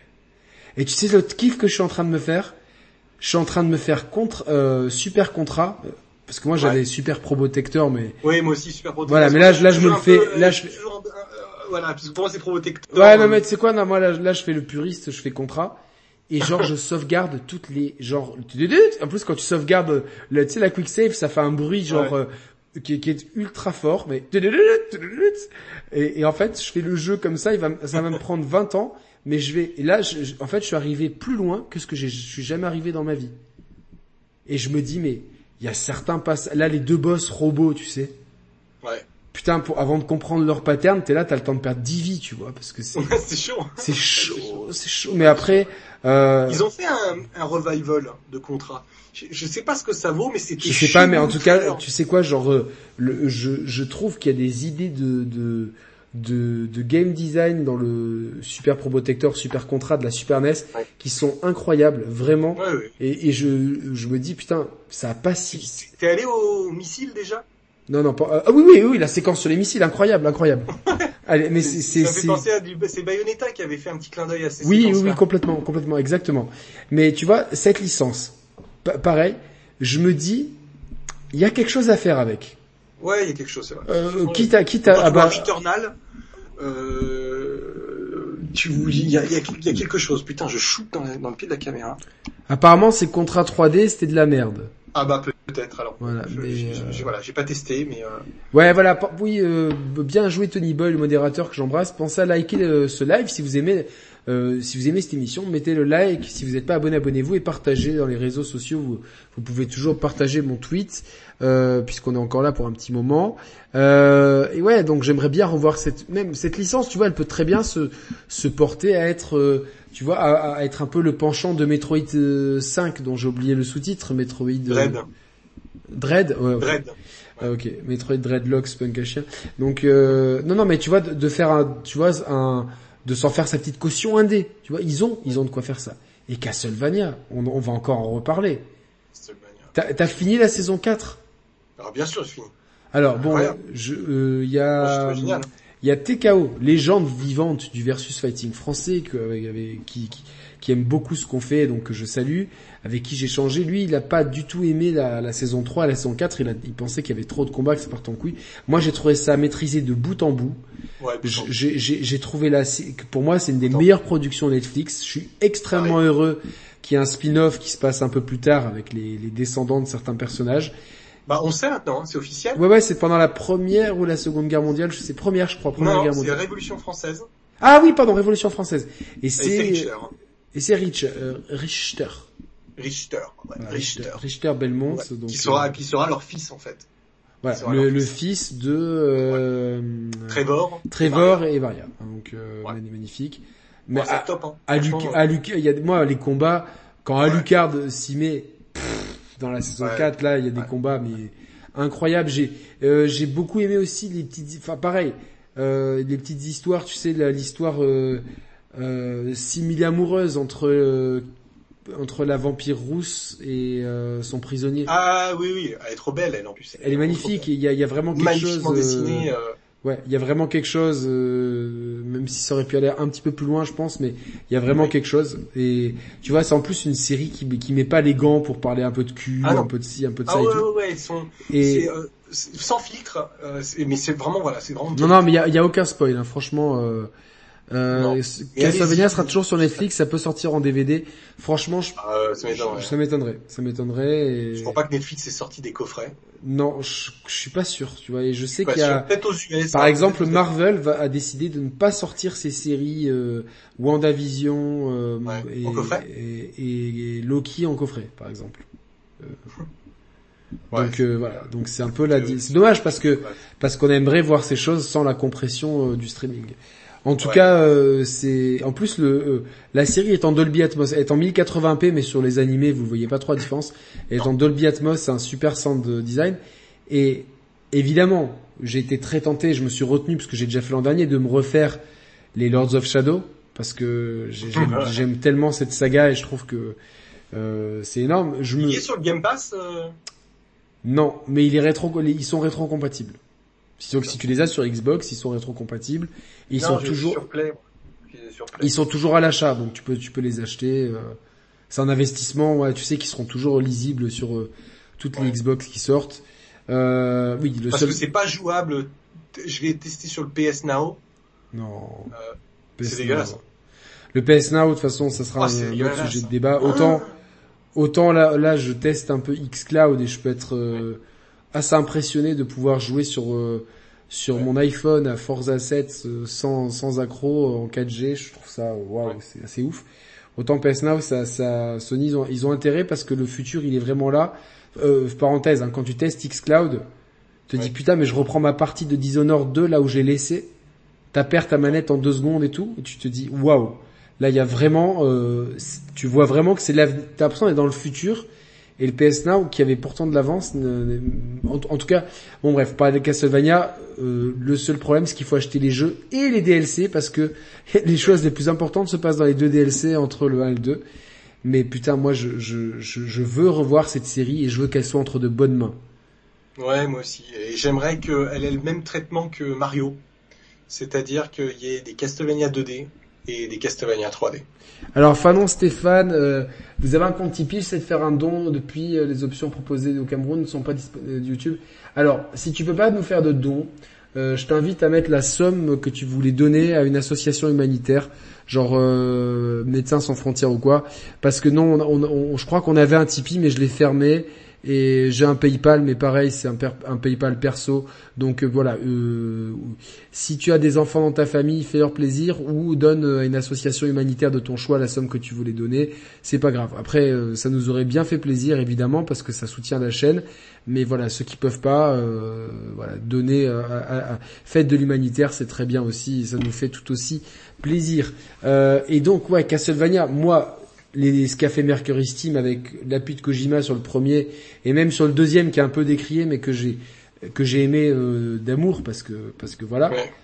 euh, Même euh, Mirror of Fate était bien. ouais oui oui T'apprends oui beaucoup hein, dans Mirror of Fate. Mirror of Fate oui super Ouais. super super jeu 3DS qui est dispo Ouais. lui euh, lui je crois qu'il est dans le Game Pass pour le coup euh, peut-être Oui, Je crois que je l'ai vu euh, sur internet. Ouais. euh, il était en remaster HD. euh, Ouais, mais euh, bon, moi, c'est un jeu que je préfère faire euh, sur 3DS.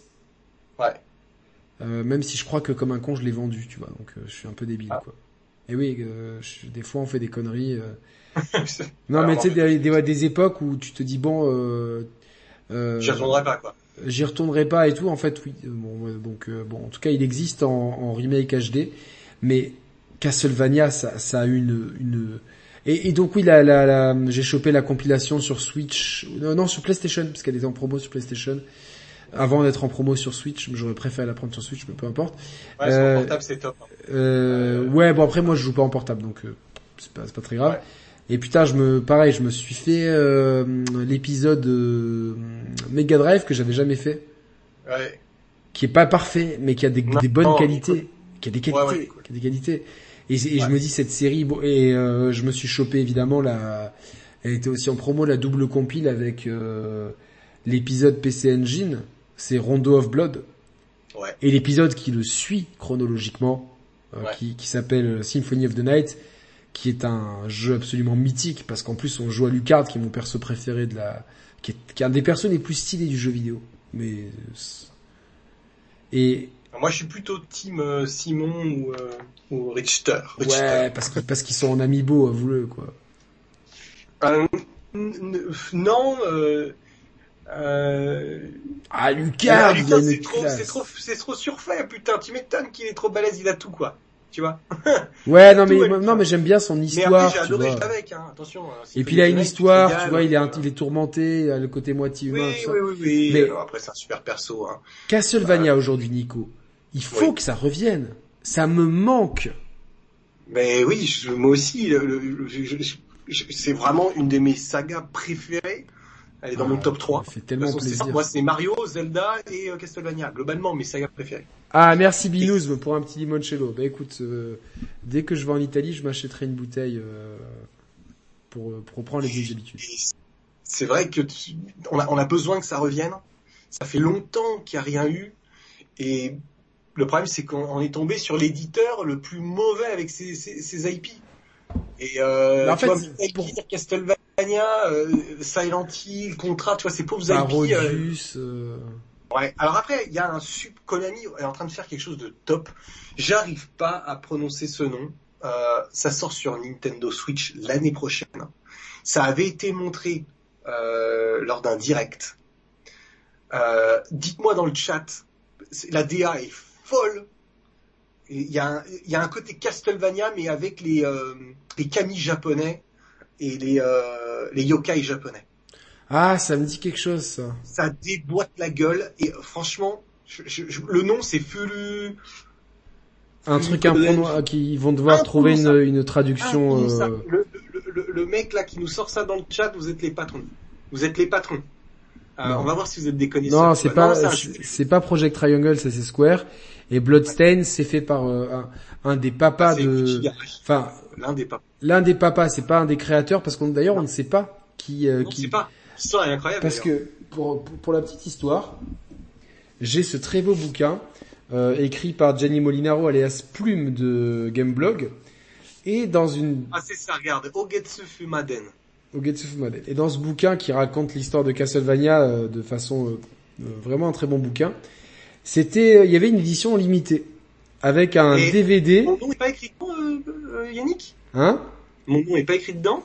Bah, je, alors je sais pas, euh, mais en tout cas il y avait, il y avait un DVD euh, de Nico Augusto de euh, remerciements de l'auteur 249. Alors est-ce, que- est-ce que dans les remerciements tu y es? Mais euh, euh, remerciements. Ah oui, Nico Augusto et Anthony Augusto pour le partenariat proposé ainsi que toute l'équipe de RIP. Donc lui tu es dans les remerciements. Euh, oui, oui parce que ce, ce livre était vendu avec un DVD de RIP. Il faudra que je te montre l'ultime collector que j'ai de ce bouquin. C'est pas dans un cercueil, un truc comme ça? C'est dans un écran en bois, mais il y a quatre exemplaires. C'est un truc, mais de- Non, le- non. quand ils me l'ont donné, j'étais là, ah ouais les gars, vous avez pas fait semblant quoi. Non, Pix, ils font, Pix et Ferd, ils font vraiment Ouais. des trucs super. Mais Alors, ouais, tu vois, Passion Japan qui Getsu Fumaden Undying Moon. Les gars, allez regarder le trailer. Et franchement, on, on pourrait imaginer déjà un Castlevania comme ça, euh, dans eh ben ce serait déjà pas mal. Ce serait déjà un bon début. Après, euh, comme Lord of Shadow, ce serait bien aussi. Hein. C'est pour ça que je dis ce serait bien d'avoir de la 2D et de la 3D, quoi. D'avoir les deux expériences. Du monde pourrait être proche. Attends, je vais regarder un petit peu euh, ce qu'ils en disent. J'essaie de regarder un peu des images. Oui, mais ça reste, ça reste de la 2D. Ah, c'est ce que je t'ai dit. Il faudra- il faudrait qu'il y ait un Castlevania comme ça et un Castlevania en 3D. Mais le Castlevania, le Castlevania comme ça, on l'a avec Bloodstain. Ouais, mais moi je voudrais Que j'ai adoré. J'ai tellement aimé Castlevania- Bloodstain. Oh là t'es content, il y a une suite qui arrive en plus. Ouais, ouais, ouais, je suis super content. Alors, en plus, Mais moi je voudrais que ce soit Castlevania quand même, avec les Oui. musiques. les musiques et puis, et la, mytho- voilà, la mythologie, etc. Parce que Euh. mine de rien, les versions 2D euh, euh, sur, sur DS, il y, a eu des, il y en a eu des incroyables. Euh, Order of Aria, Aria of Sorrow et tout ça. Aria of Sorrow, Portrait of Rain. Ça, c'était à GBA, ouais. D'a- D'ailleurs, je- j'espère qu'il y aura une deuxième, euh, il faut qu'il fasse une deuxième compilation euh, Castlevania avec tous ces épisodes-là. Et puis attends, on attend toujours, il en manque, Rondo of Blood, Symphony of the Night. Ouais, non, Euh, attends, non, Harmony non, of eux, ils sont vendus en, en, en package double. Donc, eux, ils seront pas dans une compile à part. C'est-à-dire qu'aujourd'hui, t'as la compile Castlevania, avec, que Ah, tu as. les sur Switch parce qu'on les a pas sur Switch. Ouais. Et t'as Requiem, je crois que ça s'appelle, avec, euh, Ouais. Rondo of Blood et euh, Symphony of the Night avec le pire système de quick save possible. T'as une quick save, non, qui te ramène au début du niveau. Donc, euh, tu sais là, tu, tu te dis, merde, ouais, ou Moi, ça me pourquoi? fait chier parce que je l'ai sur Wii U, le Rondo of Blood, par exemple, tu vois, et tu peux pas les récup. C'est. Ouais, mais ça, ça, ça, c'est vraiment un souci aussi, tu vois, de qu'on Ouais. qu'on les Ni- Nintendo et les Japonais de transfert de, de propriété. Des fois, c'est un peu Ouais, compliqué. j'espère que c'est finiste, tout ça. mais Konami, le, le- Konami, pour expliquer euh, brièvement, c'est qu'ils font leur beurre ailleurs que dans le jeu vidéo. C'est-à-dire que c'est c'est comme si tu demandais euh, à Apple de refaire des iPods en fait. Si, euh, non, ils ont l'iPhone, donc ils font plus l'iPod. Tu vois, je sais pas ou Ouais. ou euh, voilà, t'as des t'as des marques qui euh, ne, ne où Sony ne fait plus certains produits parce que c'était plus rentable pour eux. Et là, c'est pareil. Le jeu vidéo dans le dans la dans la galaxie de Konami, le jeu vidéo console en tout cas, ne rapporte pas de de- d'argent ou pas assez comparé au groupe. Donc moi, ce que je préconise, c'est de la location de propriété intellectuelle. C'est-à-dire ou, ou outsour- outsourcer comme ils ont fait avec Mercury Steam en fait, tout simplement, qui est un Mhm. studio espagnol. C'est-à-dire que ok, nous on veut un nouveau Konami, euh, euh, on, on, on prend, euh, j'ai n'importe quoi de, de, de- tiens, Asobo Studio, qui, qui pour, pour comme ça au hasard, un studio français. Asobo, vous nous faites un très bon Castlevania. Et on vous donne carte blanche, Ouais. on vous donne des guidelines quand même, de, et vous pouvez euh, euh, fonctionner avec certains anciens, s'il en reste chez Konami, qui ont travaillé sur les Castlevania pour euh, pour que ça soit cohérent, et vous nous faites un très bon jeu. Et c'est ça qu'il faut faire. Très que- bien. Et est-ce que justement, la question c'est est-ce que Blooper Team, Non. c'est Silent Hill? Silent Hill. Bloober Team, en fait, ils ont pas l'ex- l'expertise euh, pour faire un jeu à la, à la- à la troisième vue. Donc, on aura, à mon avis, un Silent Hill en vue intérieure. Tu verras. Je suis quasiment Attention parce que parce que The Medium est pas en vue intérieure. Ah, bah tu vois, parce que The Medium est en jeux- 3D prépa- est, un peu comme les vieux Resident Evil, tu vois. ah, ah, tu m'as tu m'as gâché une surprise. Mais Ah, euh, putain, je pensais que tu connaissais The Medium quoi. Mais non, bah non, le truc c'est que je voulais pas me spoiler parce que je veux le faire. Donc du coup, j'ai rien regardé. Ah bah écoute, désolé. Non, mais c'est pas grave. ouais, c'est pas grave. Mais Mais c'est un jeu qui a pas beaucoup de Ah, budget, bon, hein, faut pas s'attendre à un truc de ouf. Ok, donc peut-être que Silent Hill utilisera euh, la, la technique euh, de. Oui, après je pense que ça veut dire qu'ils peuvent tout faire, donc après. Mais euh, Castlevania, non, moi je verrais un Castlevania, Yannick. Je verrais un Castlevania par Platinum Games. Oh, oh putain, Oh là là je te dis, je vends ma mère. là j'en mets partout, là, j'en mets, j'en mets, partout là. Maman, si tu, tu m'écoutes, ne sois pas fâché. Non, ouais. mais ça serait. Platinum Games qui fait Castlevania? Alors, il faudrait que ça soit Platinum Games qui gère les combats, mais après pour le reste, c'est pas leur point fort et je pense que euh, il faut quand même qu'il y ait des phases. Euh... Ah, Nier Automata quand même, tu vois. euh, Ah, mais il y a pas que Platinum Games dessus. Attention, Platinum Games, ils ont fait que les combats. Non, mais il peut... bon, après ça pourrait très bien être Platinum Games et Konami. Konami peut très bien euh, gérer euh, toute la partie. Euh, Est-ce qu'ils ont euh, encore le personnel euh, et, Ah bah, et ils ont quand même toujours un sacré paquet d'employés. hein. Donc je sais pas ce qu'ils foutent. Mais ils- je regardais là en Tu sais qui c'est qu'il y a derrière Konami Oui, non, mais je sais, mais c'est sûr. Ah mince, Euh, il m'en manque un, il m'en manque, Castlevania par From Software. il m'en manque deux. Mais c'est pas, c'est pas assez dynamique. Castlevania, pour moi, c'est euh, comme la série Netflix. Tu, tu vois, je veux dire, ça envoie du pâté dans tous les sens, et je trouve que Platinum est, est- est plus proche. From Software, c'est cool, mais c'est pas aussi. euh, Non, puis, c'est- puis, puis ça va. Enfin, le problème, c'est que euh, From Software ne vont pas trahir leur ADN, euh, qui est de faire des jeux. ben, on peut embrayer sur From Software de toute façon. Oui. From Software, voilà, c'est c'est clairement des, des artisans eux aussi qui ont une ligne de conduite. Ils s'y tiennent. C'est des gens qui sont pas arrivés avec le premier Dark Souls. Euh, vous pouvez euh, regarder, on en a déjà parlé. Ils, ils ont une pléthore de jeux avant. Leur premier vrai, ce qui les a popularisés partout, c'est le premier Dark Souls. Et, euh, et, et depuis, Demon- euh, pardon, Demon Souls, pardon, non, Demon Demon Souls, Souls autant sur pour moi. PlayStation 3 à l'époque. Exactement, qui, qui est d'ailleurs le jeu est à l'identique, refait sur PS5. Moi, je l'ai fait Je, et je vais le faire, Yannick. Hein. il, il n'a pas vieilli du Je tout. faire, Il est tester, ouais. Suis le guide, suis le guide d'Exerve parce que ça, ça quand même, ça, ça aide, ça, ça aide. Euh, euh, Exerve, je- je- c'est bon, c'est bon. J'ai compris. J'ai compris les personnages. euh, ah ben, J'ai compris ces personnages. euh, tu, tu... un, la- Je- un, je un je beau suis lapin last minute. D'autres. hein. Je suis surpris d'autres en fait. Qui- qui- ça, ça- Moi- ça les emmerde d'être accoquinés euh, avec mon nom. J'ai compris. Non, bah nous, nous aussi du coup. Non, mais c'est dommage parce que tu vois, on avait un bon feeling et puis euh, la clique euh, de qui tu sais, euh, on fait un bon lavage de cerveau et il n'a pas voulu se mouiller. Tant pis, c'est pas grave. On a fait une super émission avec Roman, mais on, ça restera un gros regret et je sais de qui ça vient et un jour tout se paye. Voilà. Et euh, voilà, donc euh, euh, non, c'était pour rire. Euh, From Software, c'est quand même des artisans qui ont, voilà, ils sont restés Demon Souls, les trois Dark Souls, Bloodborne, Sekiro euh, et euh, Elden Ring qui arrive et qui a l'air extrêmement prometteur, pas graphiquement, mais dans les possibilités de gameplay, avec George Martin qui s'est beaucoup impliqué. C'est peut-être pour ça que son bouquin n'arrive plus.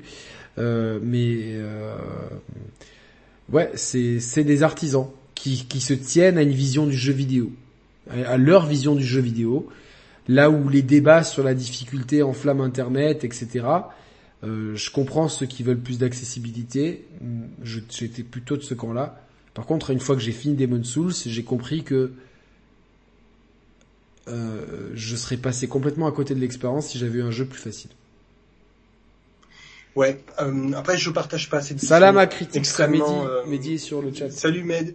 Je, je, je, je, je partage pas trop cette vision ultra euh, euh, de From Software. Euh, je, je, je- leurs œuvres sont euh, sont ce qu'elles sont, euh, toutes les qualités qu'elles ont, mais c'est pas c'est pas ça euh, la culture japonaise. C'est pas du tout ça. Pas du tout du tout. Ben ça. moi je trouve dans, je, jeu vidéo. je trouve que si tu veux dans l'exigence du gameplay, dans le fait de se tenir de ne, de ne pas céder aux sirènes du sensationnalisme, du, euh, du, du- de l'accessibilité, ça c'est très japonais pour moi. C'est-à-dire cette espèce de peut-être que certains pourraient appeler de la rigidité euh, philosophique. Moi je trouve ça très japonais. Et, en fait, c'est très japonais dans leur vision de la dark fantasy. Tu verras quand tu feras Dark Souls, c'est vraiment, euh, tu sens le Japon dans le jeu. Non, mais alors, j'ai quand même joué, hein, j'ai quand même pas mal joué au, premier et au deuxième. Mais quand je dis c'est pas, c'est- pas, pas dit que c'était pas des jeux japonais. Je dis simplement que ce n'est pas le Japon de façon générale en, en termes de production, en termes de jeu. Euh, pour moi, le Japon, ça reste le RPG. C'est- son corps de jeu, c'est le RPG. C'est là où il est, euh, c'est là où tu as toutes ces productions euh, euh, quotidiennes sur tout type de format. Attends, il y a un message marrant dans le chat. Ah. M3H euh, Marua. From Oui. Software font des jeux pétés au Xbox, au, au Hitbox merdique et à l'optimisation désastreuse. C'est ça qui rend les jeux difficiles. Mais je, je serais presque d'accord avec lui quand même. Non, ben moi quand j'ai fait des, moi je, moi je pensais ça, puis Ouais. quand j'ai fait Demon Souls, en fait tu te rends compte que que non en fait, non, là, le, optimisation, bah Demon Mais c'est une sensation que tu as quand même pendant quelques heures. hein. pendant quelques heures, oui, il faut juste comprendre en fait comment ça fonctionne et accepter, accepter la lenteur, accepter le fait que euh, voilà. Mais mais oui, c'est sûr que euh, euh, je Il m'a fait bien rire, euh, Moutrois, carrément. Ouais, ouais, non, c'est marrant. Moi, c'est marrant. Je suis pas. Maintenant Ouais, ouais. que je suis passé du bon côté de la barrière, euh, je suis, je, pense pas exactement comme ça, mais ça m'a fait rire. Voilà, ça m'a fait rire. Et peut-être sur Sekiro, euh, parce que, les gens parlaient de Sekiro, pour moi c'est celui que j'ai le que, que j'ai le moins aimé en fait de, des From Software. Je, je l'ai pas fini évidemment, mais je, je trouve que c'est le plus le, le plus laborieux. Mais ouais, tu vois, Mehdi, il disait ça, hein, les hitbox sont spéciales, et c'est clair qu'il y a quelque chose, les hitbox c'est chelou. Oui, mais, après, moi qui viens de la baston, si tu veux, euh, j'ai l'habitude, tu vois, de, d'analyser rapidement ça, en fait. Tu vois, t'as, t'as des, selon les jeux de baston, t'as des hitbox, euh, elles sont très différentes dans les jeux euh, Capcom que dans les jeux Arc System Soft, que dans les jeux que, que, dans les Tekken ou dans les ou dans les Mortal Kombat. Et donc rapidement, sans vouloir me vanter, j'ai compris comment fonctionnaient les hitbox dans ce dans le jeu et je me suis dit OK, les hitbox fonctionnent comme ça. C'est peut-être pas forcément ce qu'il y a de plus logique ou user friendly, mais elles fonctionnent comme ça, c'est la règle du jeu. Je me plie à la règle du jeu et je joue avec ces, règles-là. Voilà. C'est mais je, mais je peux comprendre que ça soit extrêmement agaçant euh, quand on quand, quand on s'y attend pas, quand on, surtout quand il y a un gros décalage quand tu regardes les gens jouer en vidéo qui jouent plus ou moins bien, et, quand tu prends la manette, t'as as, l'impression de tomber d'eau. Mais pour moi, ça reste aujourd'hui euh, Demon Souls, ça reste la meilleure exclue PS5 sur lequel j'ai vraiment plus euh, euh, le plus pris mon pied. Quoi, j'ai vraiment découvert, euh, je me suis découvert euh, même, je, en fait, quand faire un jeu From Software c'est en apprendre beaucoup sur sur sa façon de jouer et sur sa façon d'être. Voilà. Mais euh, c'est sûr que des fois, t'es là, tu tu marches, tu roules sur un niveau et puis un pauvre mob te met un coup par derrière et t'es là, tu fais merde, je l'avais oublié celui-là, tu dois tout recommencer et tout. Mais ça fait partie de l'expérience. Et pour moi, en ça, c'est très japonais. C'est très japonais la façon dont ils ont d'appréhender leur, euh, leur jeu en fait. Mais parce que je pense pas qu'un studio occidental aurait fait des jeux comme ça. Aurait fait la même chose, ouais. Euh, je dis, je, je, je, vais essayer le Demon Soul une fois que j'aurai récupéré une PS5. Je, il fera partie de ceux que je vais tester. Je t'avouerai celui qui est tout en haut de ma liste, c'est Returnal, euh, que j'ai vraiment envie d'essayer. De, de, Mais euh, oui, pourquoi pas Pourquoi pas Il faut que j'ai, faut que je réessaye. Faut que je réessaye. Euh, très bonne question de Benoît Claire. Euh, pas confondre avec Benoît Père. Euh, si tu n'avais pas regardé les vidéos d'Exerve, aurais-tu la patience de comprendre ce qui n'est pas expliqué? C'est une très bonne réflexion et je vais te répondre en toute franchise.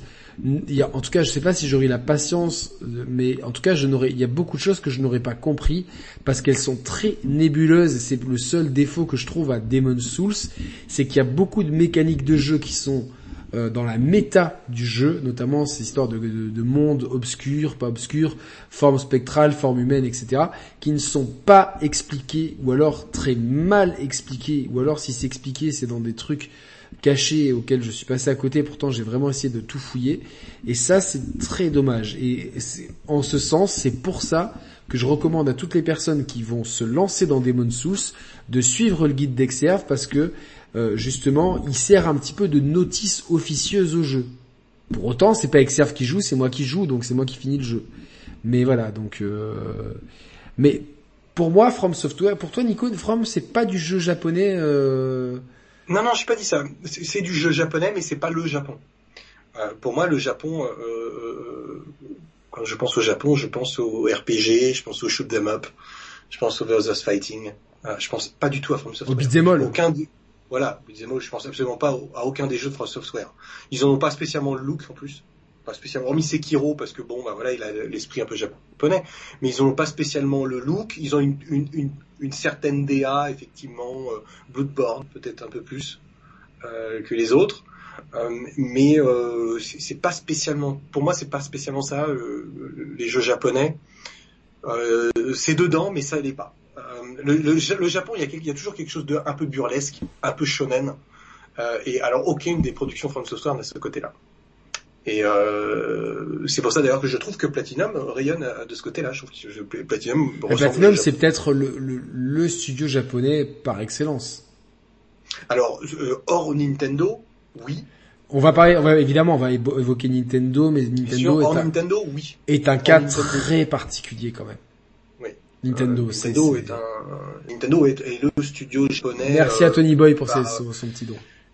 par, par, par, par essence. euh, après, si tu veux qu'on parle de Nintendo, on parle de Nintendo. On peut peut-être clôturer avec Nintendo. Hein, c'est vrai qu'on en a pas trop parlé. Non, bah, je, je voulais juste parler de Sega avant parce que ils sont Mais toujours Sega, là. oui, oui, on peut parler de C'est Sega. Sega évidemment qui était qui était un, un- Oui. Sega était vraiment l'archétype du studio japonais. Je dis bien était. Pour moi, aujourd'hui, il est Alors pas moi j'ai tu vois l'époque Mega Drive non. Parce que l'époque Mega Drive Dreamcast. par contre voilà, l'époque Dreamcast Dreamcast, pour c'est la console du jeu japonais. Il y a rien euh, au-dessus du soleil. Il y a Sega là, tu vois. À l'époque de C'est- Dreamcast. Le, vraie- enfin, le, le seul défaut de cette console, c'est sa manette qui est qui est qui est qui est qui est un pinceau par moment. Non, non, je pense pas Yannick. C'est la Oh, au bout d'un moment, PlayStation euh, 2. Hein? C'est la PlayStation 2. Le seul défaut de cette console. Ouais, oui, oui.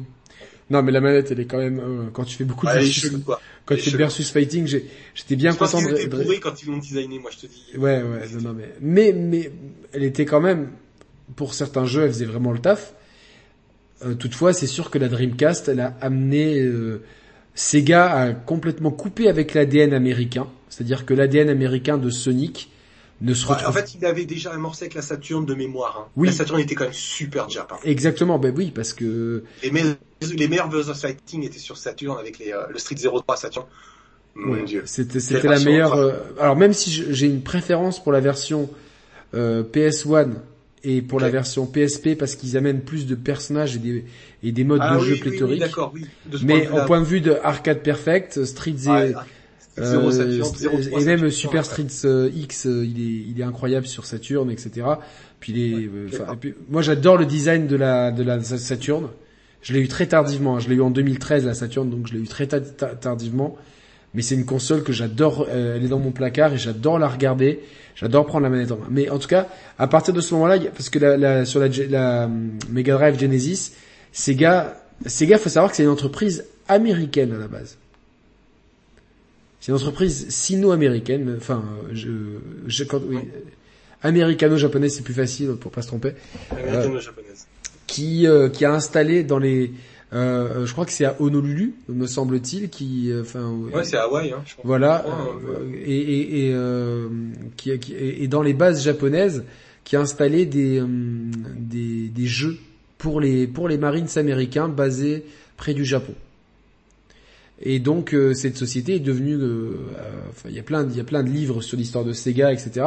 Et donc elle, elle, elle, elle a toujours eu des liens très forts avec les États-Unis. C'est une société qui a, qui a toujours eu Mhm. euh, un euh, le regard vers les États-Unis et d'autant plus quand la, la Sega Mega Drive, la Genesis là-bas a commencé à cartonner de ouf.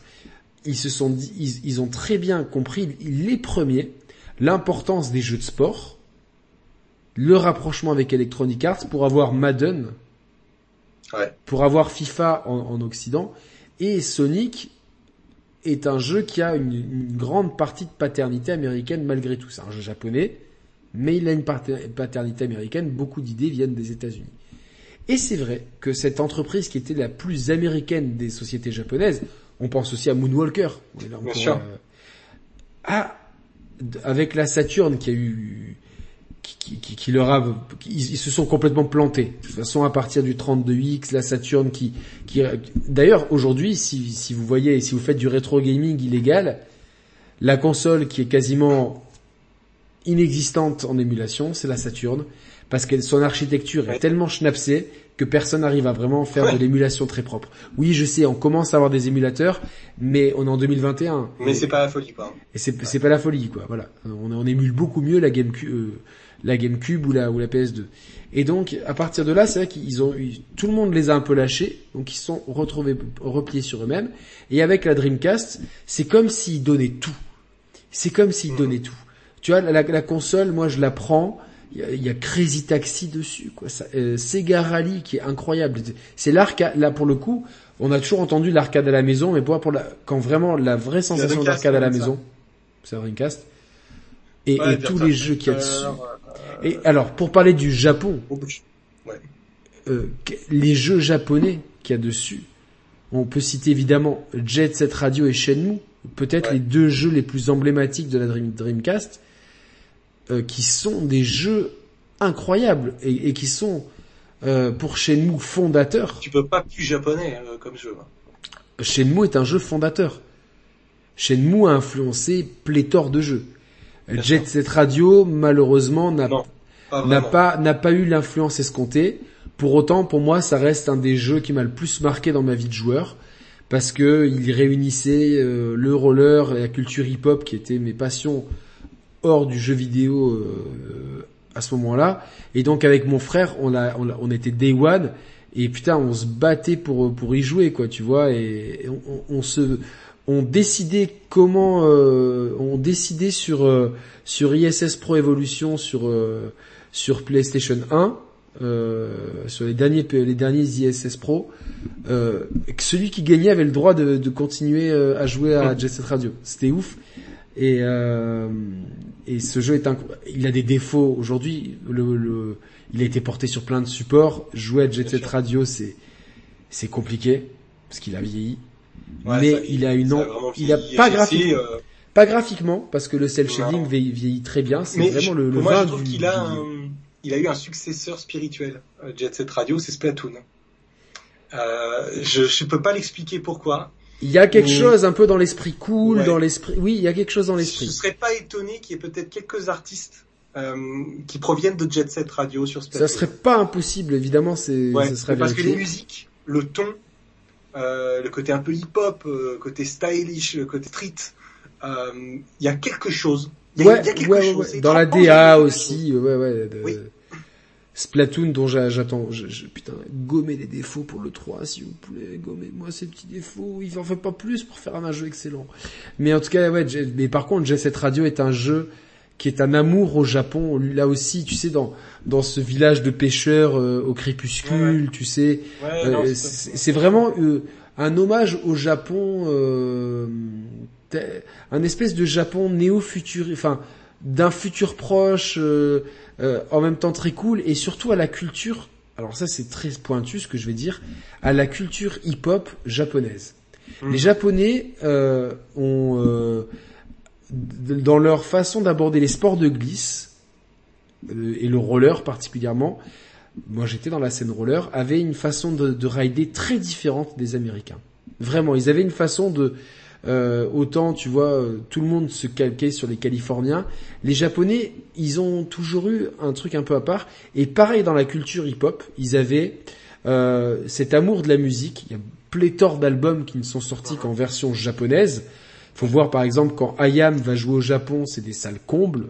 C'est, il y a vraiment, ils ont un amour de la culture. Il y a vraiment une scène hip-hop qui est très vivace au Japon, mais qui est très respectueuse de, comme d'habitude avec les Japonais, de la tradition du hip-hop qui sont le breakdance. Faut voir comment les, les, les patineurs dansent Ouais, ouais, à la bien fin. Le DJing, qui a son importance dans, dans la musique du fait. jeu. Le graffiti, qui est une des composantes euh, du jeu. Et le rap, qui est aussi en, en, en fond dans cette BO. Et donc, ils ont... Je pense que les mecs qui ont fait Set Radio avaient une culture hip-hop. Vraiment, quand je parle vraiment de culture Ouais, ouais, hip-hop, c'est vraiment la culture hip-hop des années euh, 80, euh, Africa Bambata, Run DMC, tout ça. Une culture hip-hop qu'ils sacralisaient, qu'ils ont voulu retranscrire en donnant ce côté cool et, et en faisant les rapprochements qui, qui, qui étaient naturels dans les années 90 avec la culture, culture glisse. Mais tout en intégrant ça, au lieu de faire ça à New York ou à Los Angeles, ils ont intégré ça dans le Japon et un Japon qu'on croirait tout droit sorti de, de, de certains animes un peu futuristes avec euh, avec un, un côté potache avec ces flics euh, un peu balourds Ouais. qui arrivent comme ça et tout.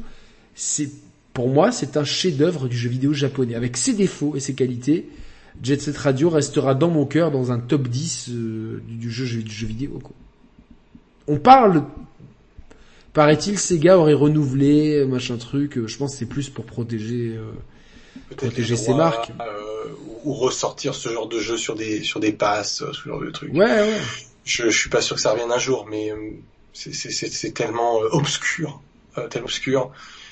Et on voit bien que Sega, malheureusement, euh, s'il y a bien un éditeur qui sait pas bien s'y prendre, euh, c'est bien Sega. Je. Alors, Euh, je trouve qu'ils s'y prennent mieux parce qu'ils ils ont ils ont deux jeux phares. Ils ont euh, tous les ans le jeu le PC le plus vendu. C'est Sega qui le vend. Oui, c'est Football Manager. Football Manager, donc. Ouais, mais c'est pas Sega, quoi. Tu, tu, tu vois ce que tu, tu m'as compris. Évidemment, c'est pas Sega. Pour moi, Sega. Mais Sega, c'est quand même, c'est Yakuza. Oui, il cartonne. Il... Ouais, c'est Yakuza. Yakuza, Yakuza, c'est J'ai adoré les quatre premiers. J'ai pas fait que 5 et 6. J'ai fait les quatre premiers que je trouvais génial.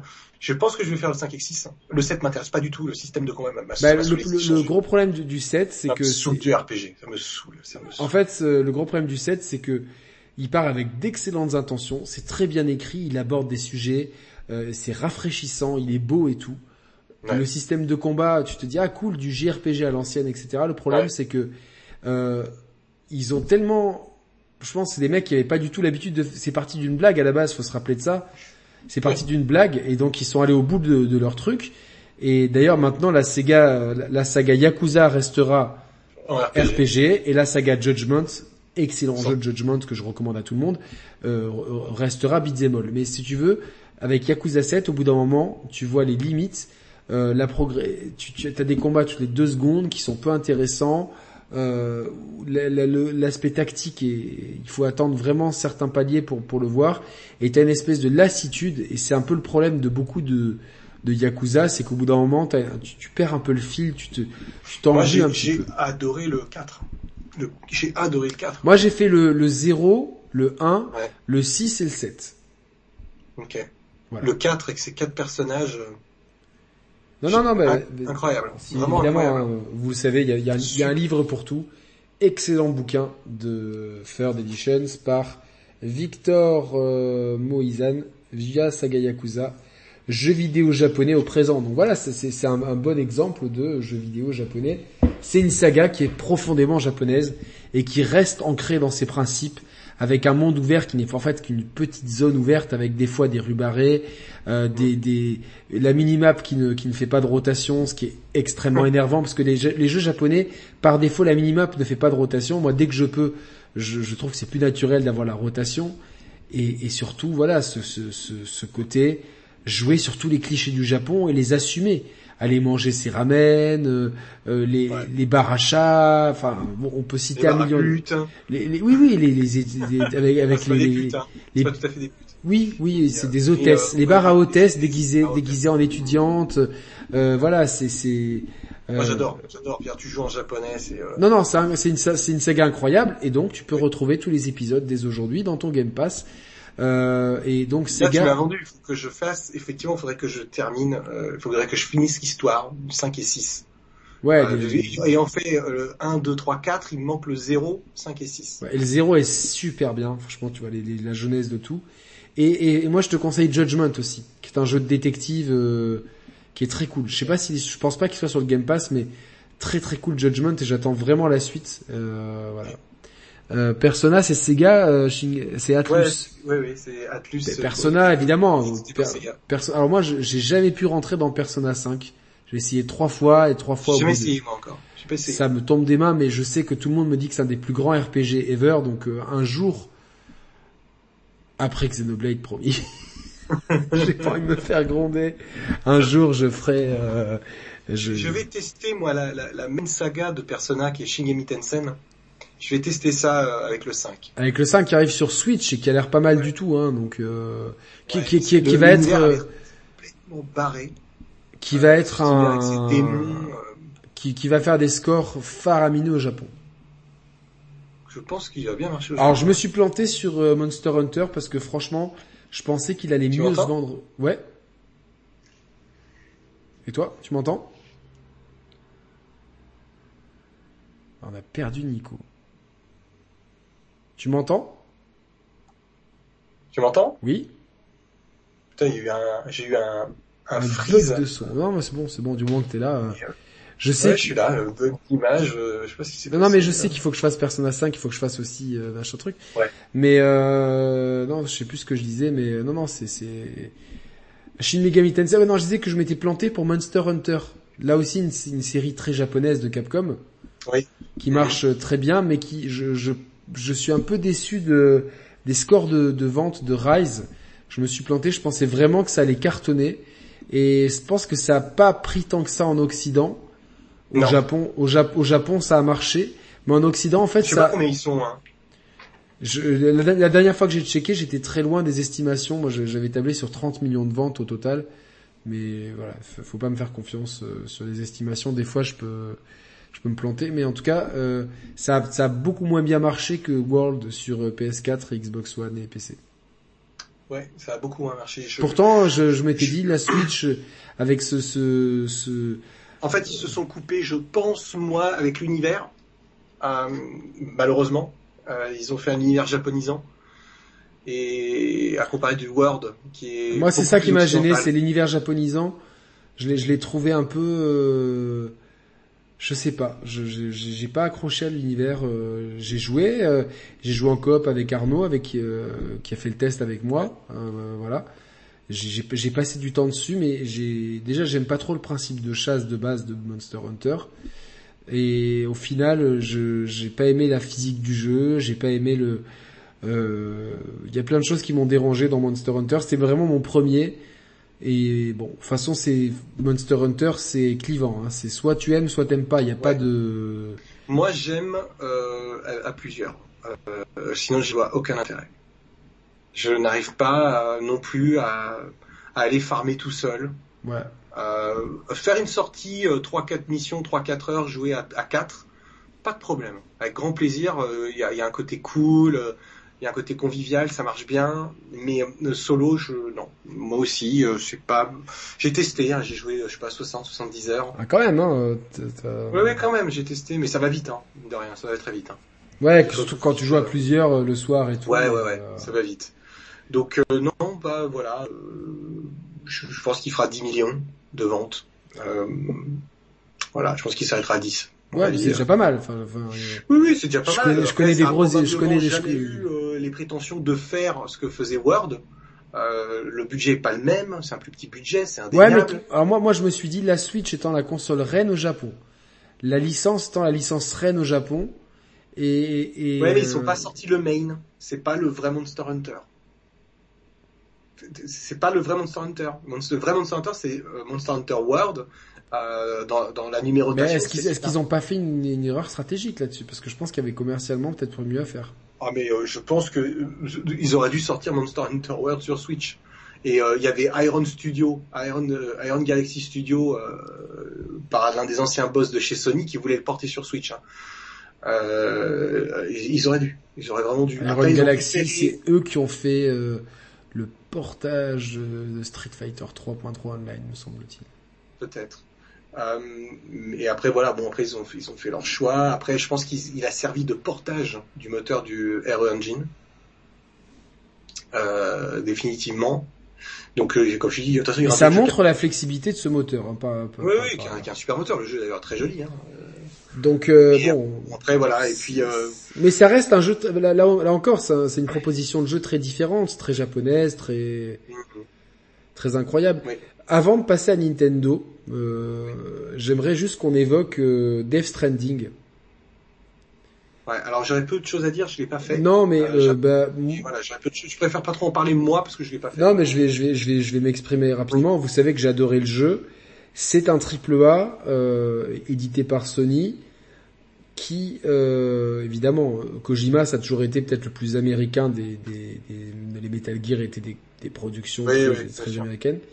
Mais quand même, on retrouve ce que je retrouve dans Death Stranding, c'est une espèce d'audace, euh, l'audace du contre-pied qu'aiment des fois faire les Japonais, l'audace de proposer un jeu qui euh, bon, très verbeux parce que c'est Kojima, mais qui a aussi vraiment plein de systèmes de jeu, plein de systèmes, euh, plein de choses que tu n'as pas vu ailleurs en fait.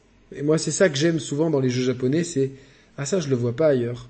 Ah, ah, putain, ce système, il est ouais, Bien sûr. Ça, je le vois pas ailleurs et je le vois avec euh, Scarlet Nexus, même si c'est très Platinum Games dans l'esprit. Mais euh, c'est vraiment la prise de risque. La prise de risque de dire tiens, marcher c'est chiant. Mais, euh, mais mais mais du coup, ça devient une mécanique de gameplay.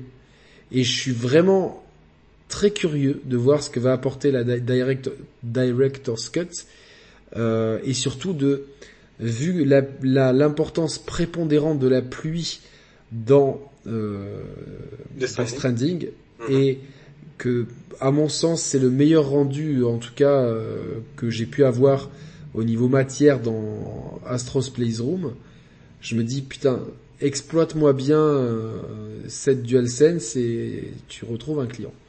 On va euh, terminer cette émission sur Nintendo. Alors on n'a pas parlé de tous les éditeurs japonais, on essaie de faire un panorama et de, de, de, voir un petit peu. Euh, euh, il faut savoir aussi que si on a eu un petit peut-être euh, stop vis-à-vis du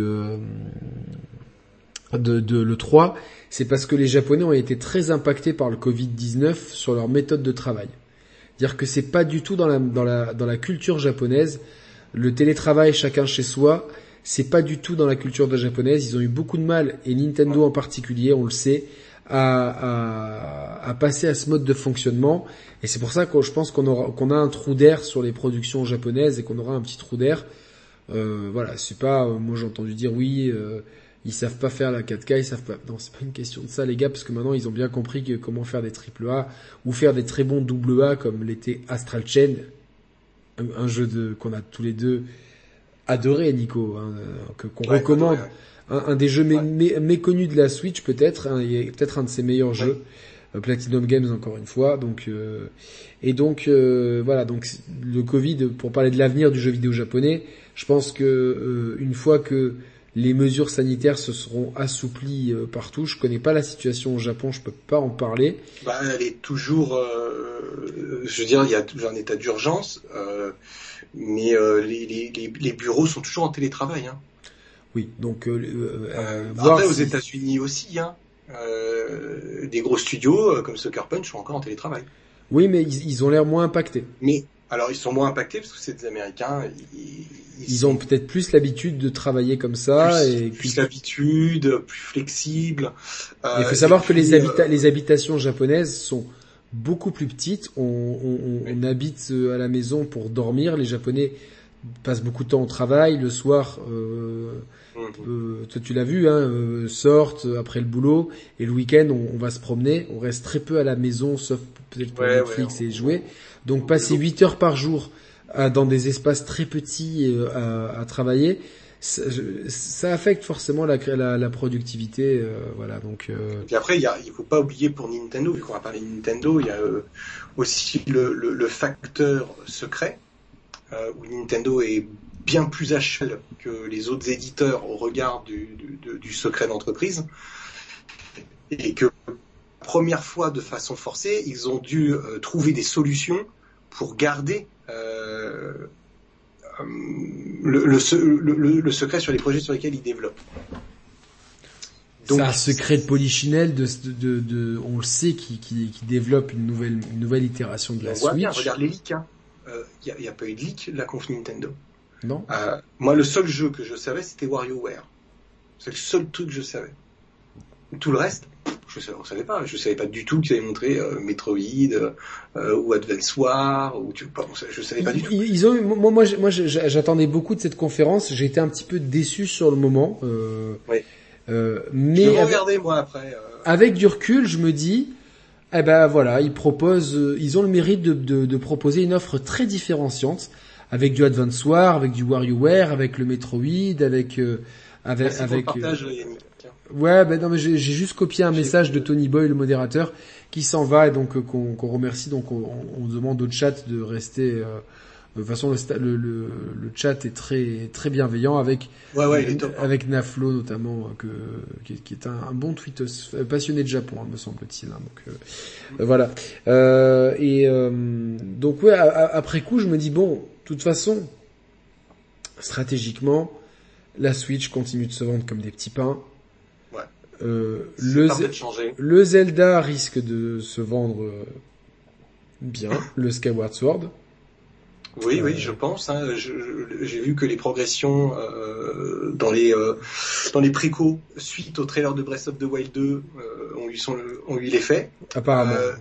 apparemment, le jeu sera en, totalement en 60, assez, bien upscalé. Euh, ils vont euh, supprimer une partie qui était ultra relou de fait. Euh, le tuto là qui dure des heures et des heures, elle te fait chier pendant tout le jeu, tu sais, avec l'épée.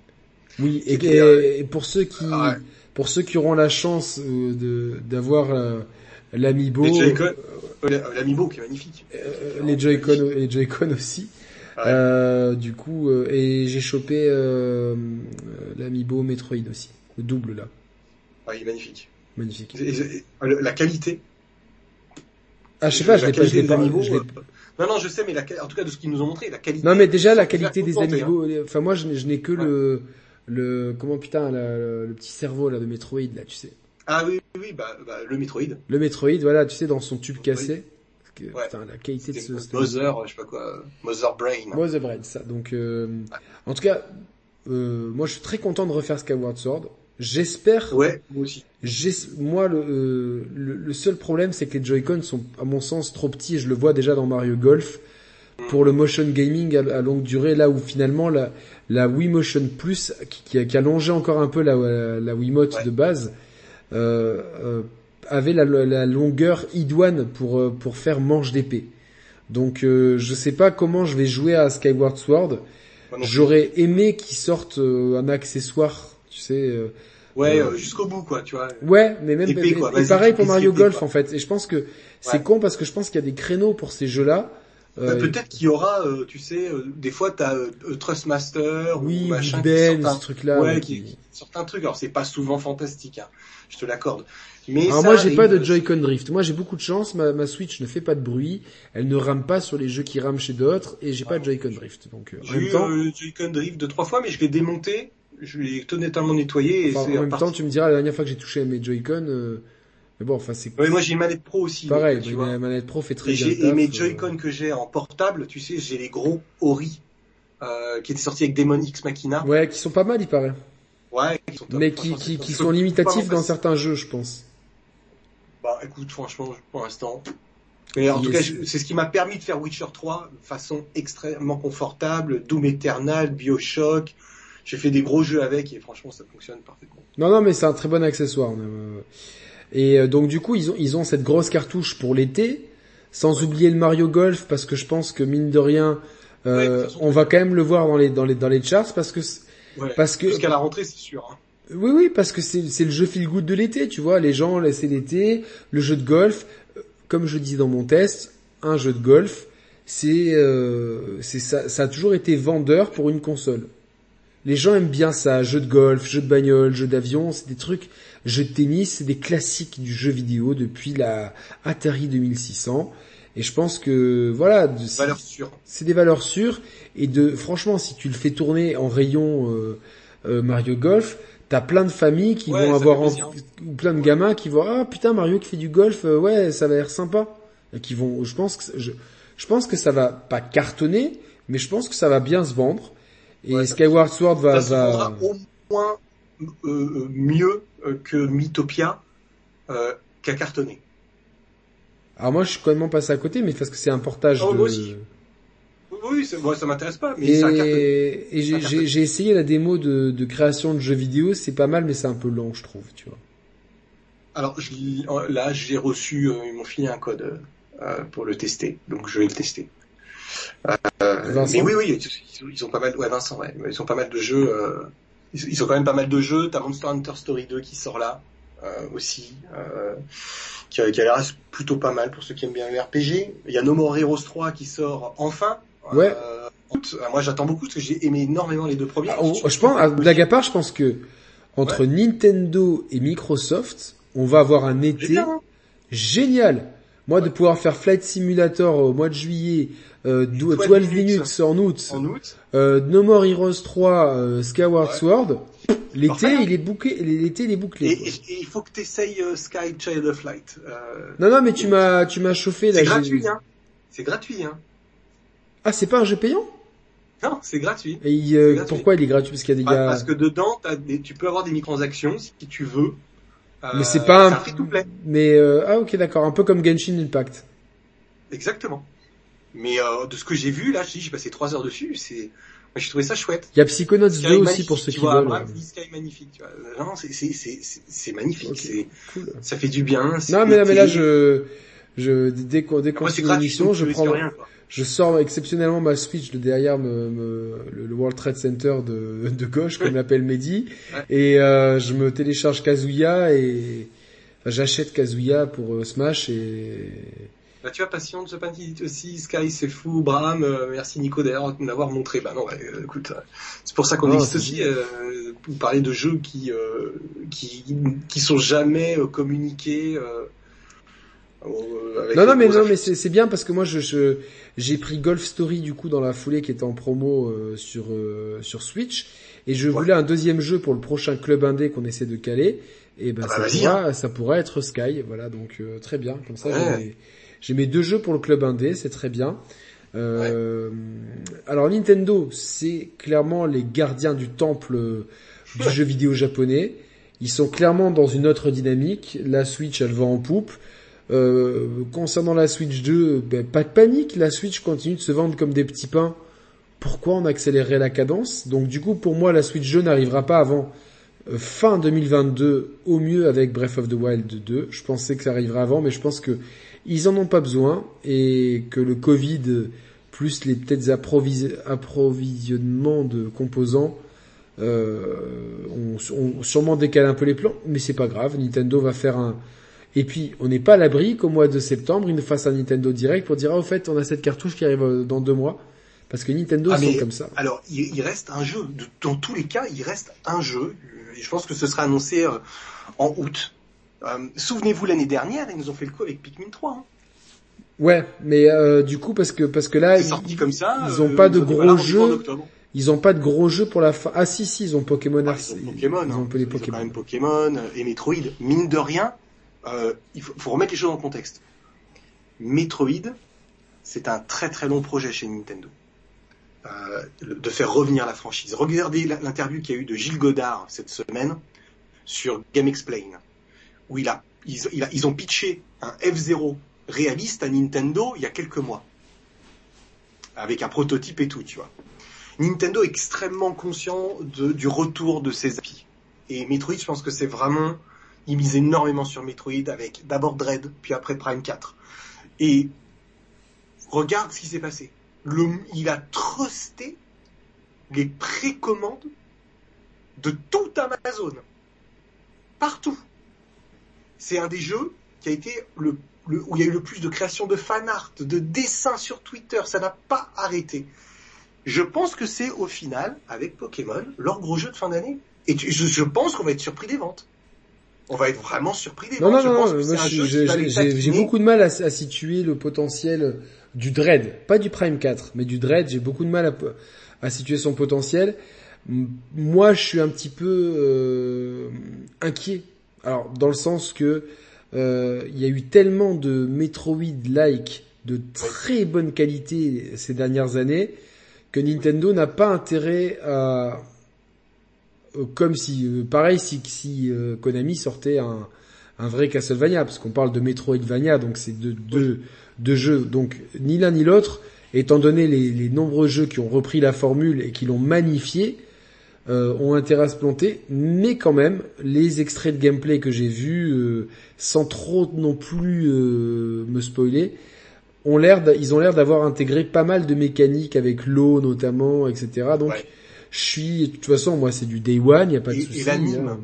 Les animations, ouais elles sont folles elles sont folles elles sont folles. T'as vu les, les, les Aika, euh, quand t'es, euh, ils se posent contre les murs, les mains, Ouais, ouais, C'est ouais, les- glissades et tout. les euh, glissades, le, le, bon, c'est du 60, tu, tu le sens, hein, c'est du 60, c'est bien animé, c'est, et la version qui est là, c'est une version qui date du mois de mars. Attention. Parce que tu, quand, tu sais, on arrête le développement, on fait un trailer, et le développement repart. Et le trailer, les trailers sont faits en amont.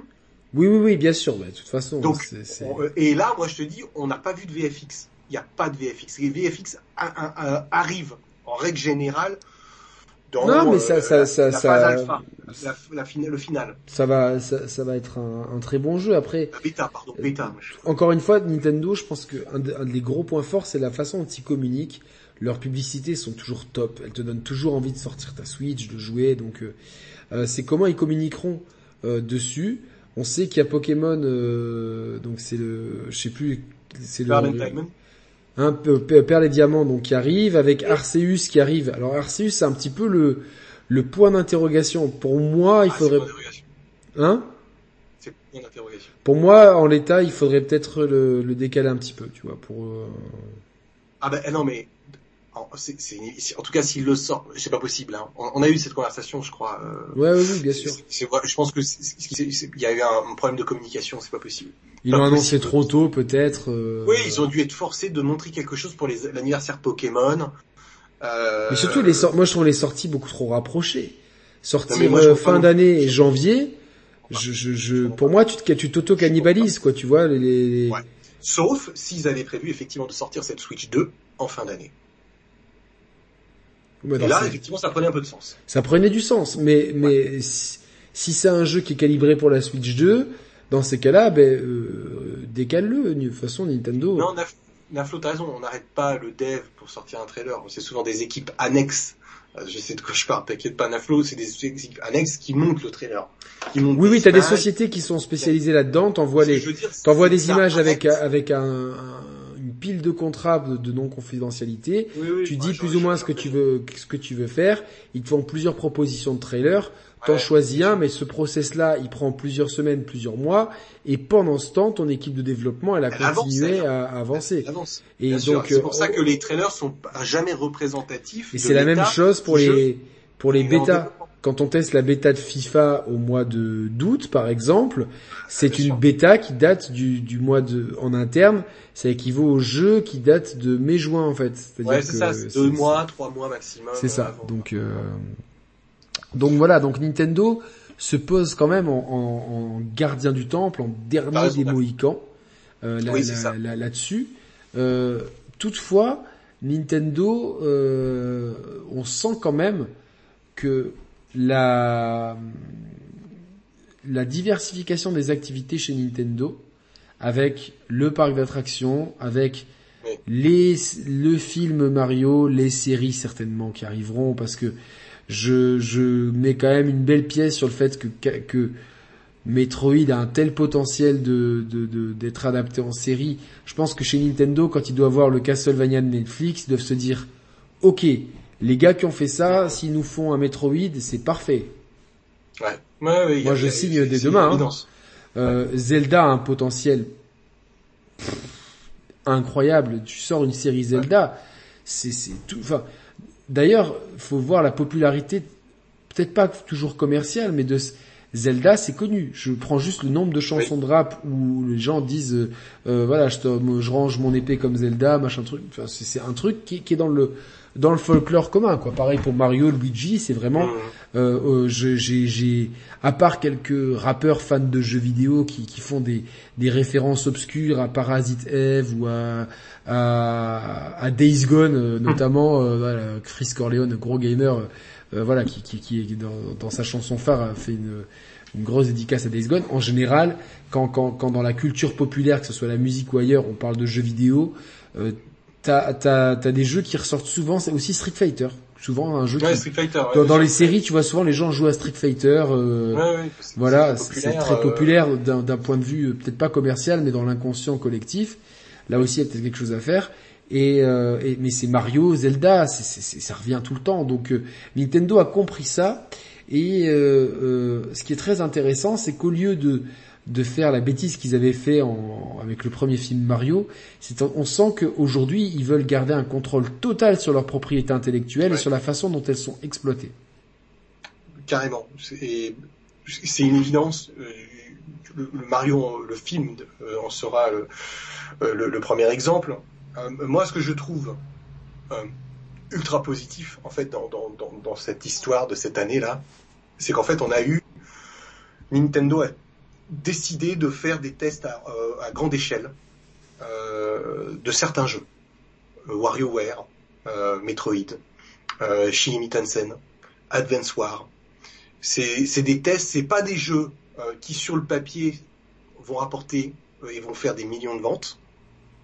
Non, mais c'est un bon moyen de, de, de, tester le retour consommateur pour dire ah ok d'accord euh, Advance War ça a bien marché euh, bah, ou, au mois de mars. Ils mettent ça en fin d'année. C'est-à-dire que d'un point de vue commercial, Nintendo sait que Nintendo fait un énorme chiffre d'affaires pendant les fêtes. Euh, au moins 30% de leur chiffre. Mais, mais Nico, on est d'accord, on est d'accord qu'en fait, euh, là où pour d'autres constructeurs, ça serait problématique de n'avoir que ça. Oui. chez Nintendo, c'est pas très grave puisqu'il y a toujours Mario Kart, il y a toujours Luigi's Mansion, il y a toujours Ring Fit, Ouais. il y a toujours Alors, Smash Bros. Bien sûr, pour les nouveaux consommateurs, tu as entièrement raison. Oui, mais ça représente à chaque fois une part colossale.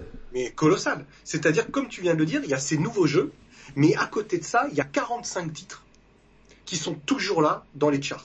De, de Breath of the Wild à Mario Odyssey, même Mario et les lapins est toujours dans les bonnes ventes. Euh, et, Luigi's et on a- Mansion 3, Luigi's Mansion Luigi's 3, Mansion 3. j'ai hâte d'avoir les chiffres parce que j'ai, je en tout cas en France, en tout cas, il a, il est, il est, il pop il de temps, les 10 millions, hein. il, pop de 10 temps en temps, mais moi j'ai beaucoup aimé, il est pas parfait, mais j'ai beaucoup aimé. Moi aussi, j'ai trouvé vraiment très bon, quoi. Euh, Je- je- Il y a deux, il y a une petite redondance à la fin. Ouais, voilà. Euh, Voilà, mais là, là où sur bon. 3DS, la redondance, elle arrivait vite. Là, elle arrive sur la fin et encore, ils arrivent quand même à, à, à- Et à encore, faire des... ça va. Ça va. Encore, ça va. Franchement, moi, je, je, si vous avez une Switch, Luigi's Mansion, Luigi's faire. 3, Et puis, faites-le. Techniquement, il est un- Ouais, ça, ça, c'est, c'est, et puis c'est cool, franchement, l'ambiance, euh, euh, non, non, c'est, et, mais moi, je je, je le vois popper dans les classements français, des fois, tu te dis, Ouais, ouais, ouais. euh, et puis attends, Animal Crossing. Animal Crossing, évidemment. De toute façon, Animal Crossing, euh, Mario euh, 3D World. T'as vu Mario, les, les ventes de Mario 3D World? J'ai, non, j'ai pas suivi les- le nombre de ventes. Ils ont passé les 7 millions, je crois. Ah, C'est un, c'est un remake, hein. Ils ont passé les 7 millions. euh, Ma- C'est un, Mario c'est un 3D remake, euh, mais c'est comme tous les remakes Switch de jeux Oui, oui. que, personne ne savait qu'ils existaient. Je pense que, franchement, si tu Oui, prends les 7 Il millions y a de que jeux... Donkey Kong Tropical Freeze qui a pas pris euh, Epic hein. Encore une fois, merci à Monsieur Quinton de me l'avoir euh, passé sur euh, sur Switch, euh, même si je l'avais évidemment euh, sur euh, Wii sur Wii U. euh, évidemment, Mm. vous savez que moi j'avais toutes les toutes les toutes les Donc tu as raison. Ils ont un catalogue qui euh, s'épaissit. Et en fait, c'est génial parce que parce que du coup, ils ont aucune pression de se dire, ils savent qu'ils vont continuer à vendre des Switch, catalogue. hein? Ils font que rajouter à leur Ouais, mais là- catalogue. mais là, du coup, ils les rajoutent- constructeurs sont dans une situation où ils ne peuvent plus compter sur les jeux de l'année précédente. Non, parce que parce que parce que Parce euh, que les les, les jeux ont une durée de vie chez les autres d'un mois ou deux, euh, pas plus. euh, euh, là où tu vois, à la fin de l'année, Mario 3D va va sur va, va cartonner quand même en fin d'année, parce qu'il va falloir mettre des jeux sous le sapin. Bah tiens, il y a le dernier Mario. sûr.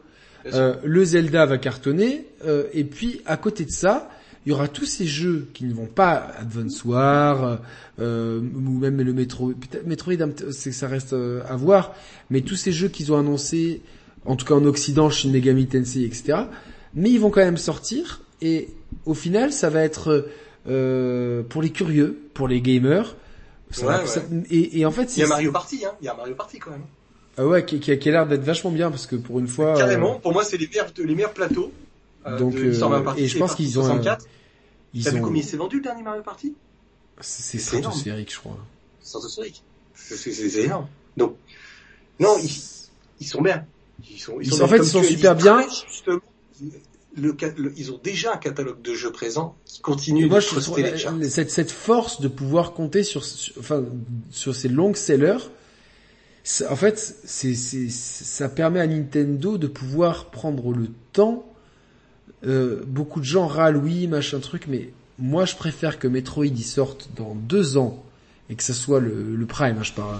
Ouais, que ça soit une claque énormissime qui sorte cette année et que ça soit un jeu moyen quoi. Ne me dites Ouais, pas les, gars, on a on a tellement de euh, Ils peuvent pas se rater. Euh, il ne faut pas qu'ils se ratent sur Prime. euh, Déjà, je Olio Mono, oui, je t'ai pas oublié, faut que il faut que tu, que tu me relances par mail. Ton mail il s'est noyé parce que euh, le problème c'est qu'on reçoit euh, je sais pas pourquoi on reçoit un million de mails de tous les développeurs de, de- des, des, des, des jeux indés de la planète et euh, du coup j'ai du mal à suivre ton mail mais euh, je, je vais pas t'oublier. Mais oui en fait ils ont, ils ont euh, la force c'est que tous ces long sellers euh, qui, qui leur permettent d'assurer le- leurs finances leur donnent la liberté de prendre le temps et en attendant de sortir des, des petits jeux euh, que, ou des remakes comme Advance War, euh, etc., ou des jeux sortis du chapeau comme l'atelier du jeu vidéo, même si ça ça cartonnera pas forcément, mais de tester des trucs et, et de se dire bon bah c'est pas grave si ça bide parce qu'on n'a pas investi non plus un milliard dedans, ça permet de prendre la température. Ah putain, euh, je- tu sais quoi, je pense qu'ils au fond avec ces trucs là, ils espèrent trouver le nouveau Fire Emblem. Tu vois ce que je, tu, tu te rappelles là, je Fire Emblem Awakening, c'était le Fire Emblem de la dernière chance, ça marche pas, c'est mort. C'était le deal bah, il était comme ça. Ils ont entièrement raison. Je pense que c'est une très bonne stratégie. Et puis en même temps, je pense qu'ils testent. Donc Advance War euh, des partenariats. Advance War, c'est pas Nintendo. Oui, mais c'est quand même brandé Nintendo.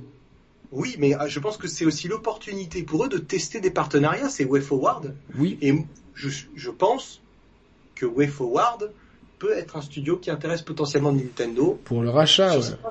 Pour un rachat ou pour des partenariats. Euh, c'est, euh, je pense qu'il y a quelque chose.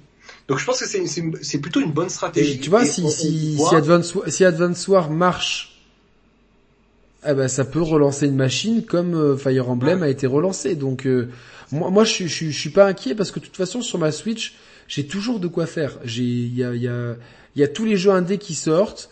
Il y a des jeux, euh, des fois, euh, tu, tu, tu, regardes dans l'eShop un jeu à 99 centimes.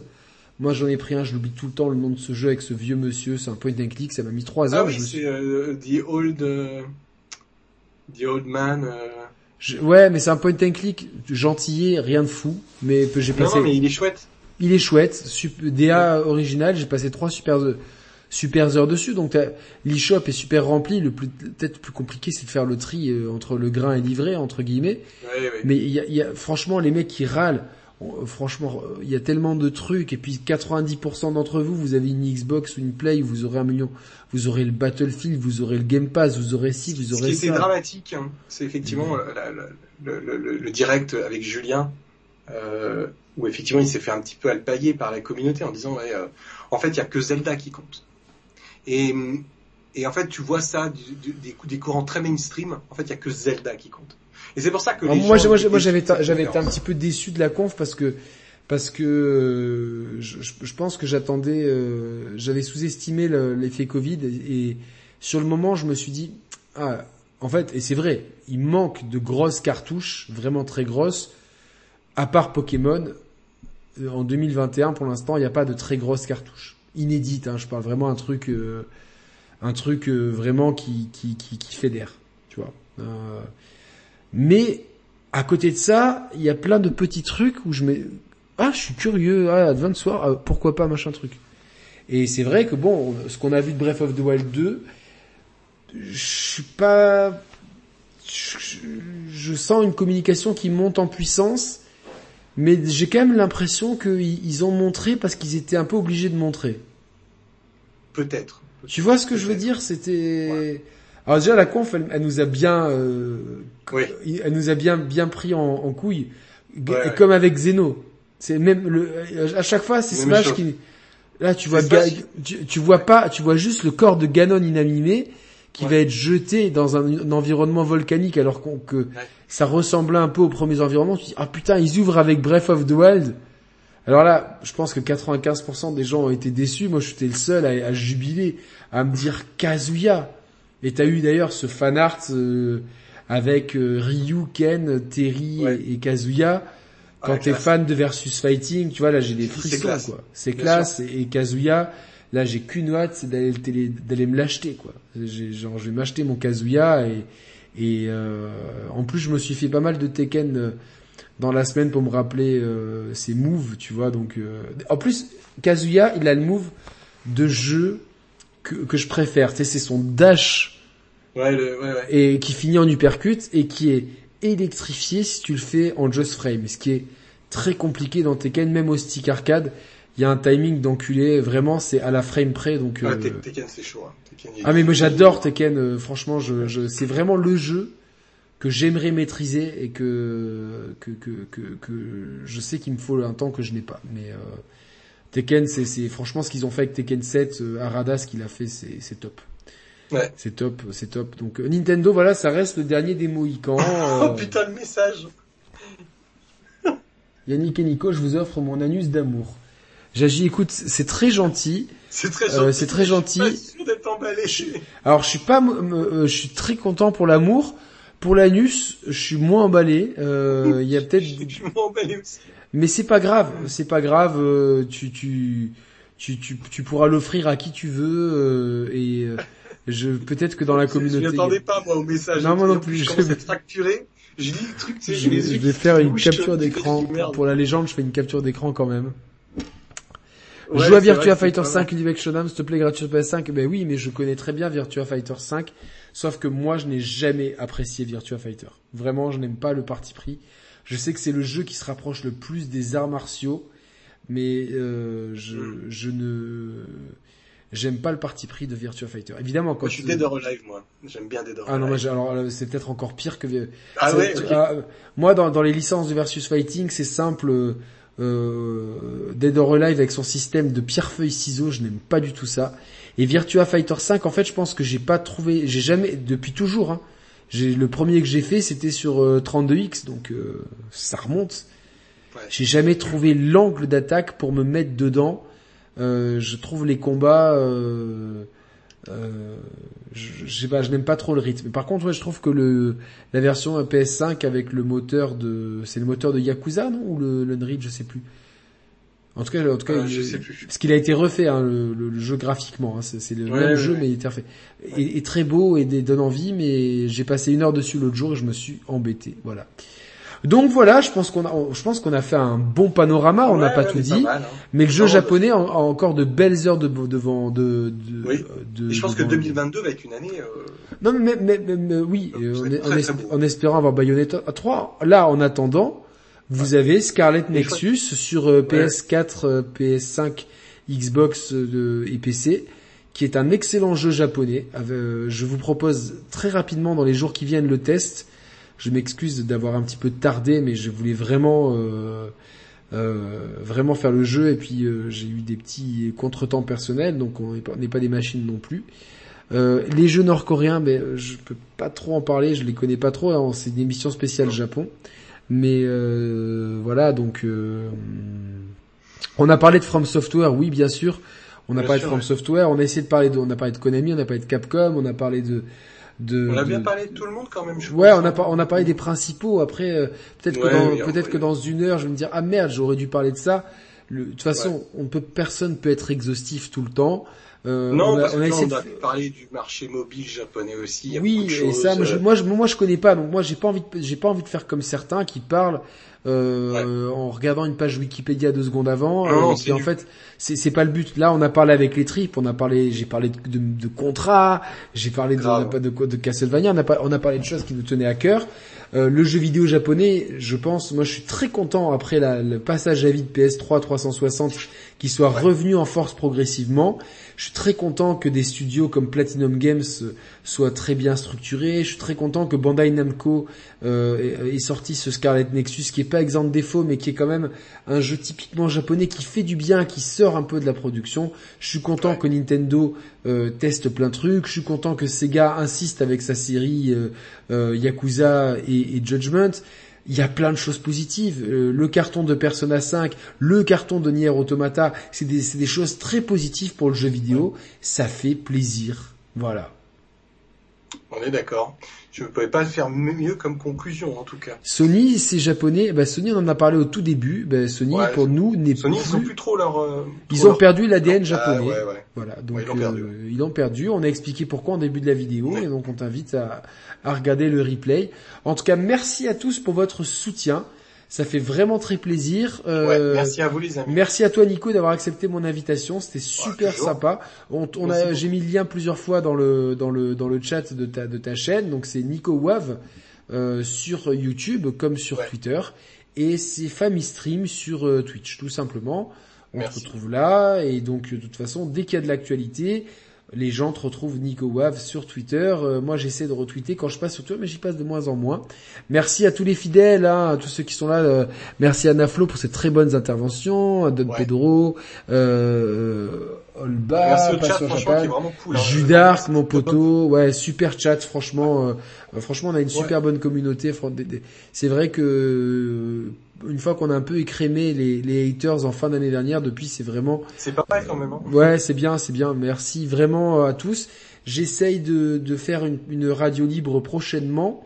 Euh, J'ai un Roman qui m'a envoyé un long message pour qu'on voit quand est-ce qu'il pourrait revenir en Tu, espérant. verras, tu, tu, tu parlais de publicité Nintendo. Ils viennent de montrer là, pendant qu'on faisait notre live, la publicité de Skyward Sword. Ah Euh, Bah écoute, euh, ils ont l'intention d'en vendre. ah bah de toute façon, oui, oui. Ils ont l'intention d'en vendre. C'est voilà, ils ont vraiment. Mais c'est pas là où il dit. Je crois que je l'ai. Attends, ça me dit quelque chose. Non, tu sais où est-ce que je la vois? Parce qu'ils font, de... ils placent de plus en plus de pubs euh, maintenant sur YouTube. Ok, ok. Bah là, tu vois une femme assise dans un parc, euh, en train de jouer à la Switch, et c'est marqué. Euh, bah, ils disent pas, c'est là où tout a commencé. Faites le grand saut avec Link.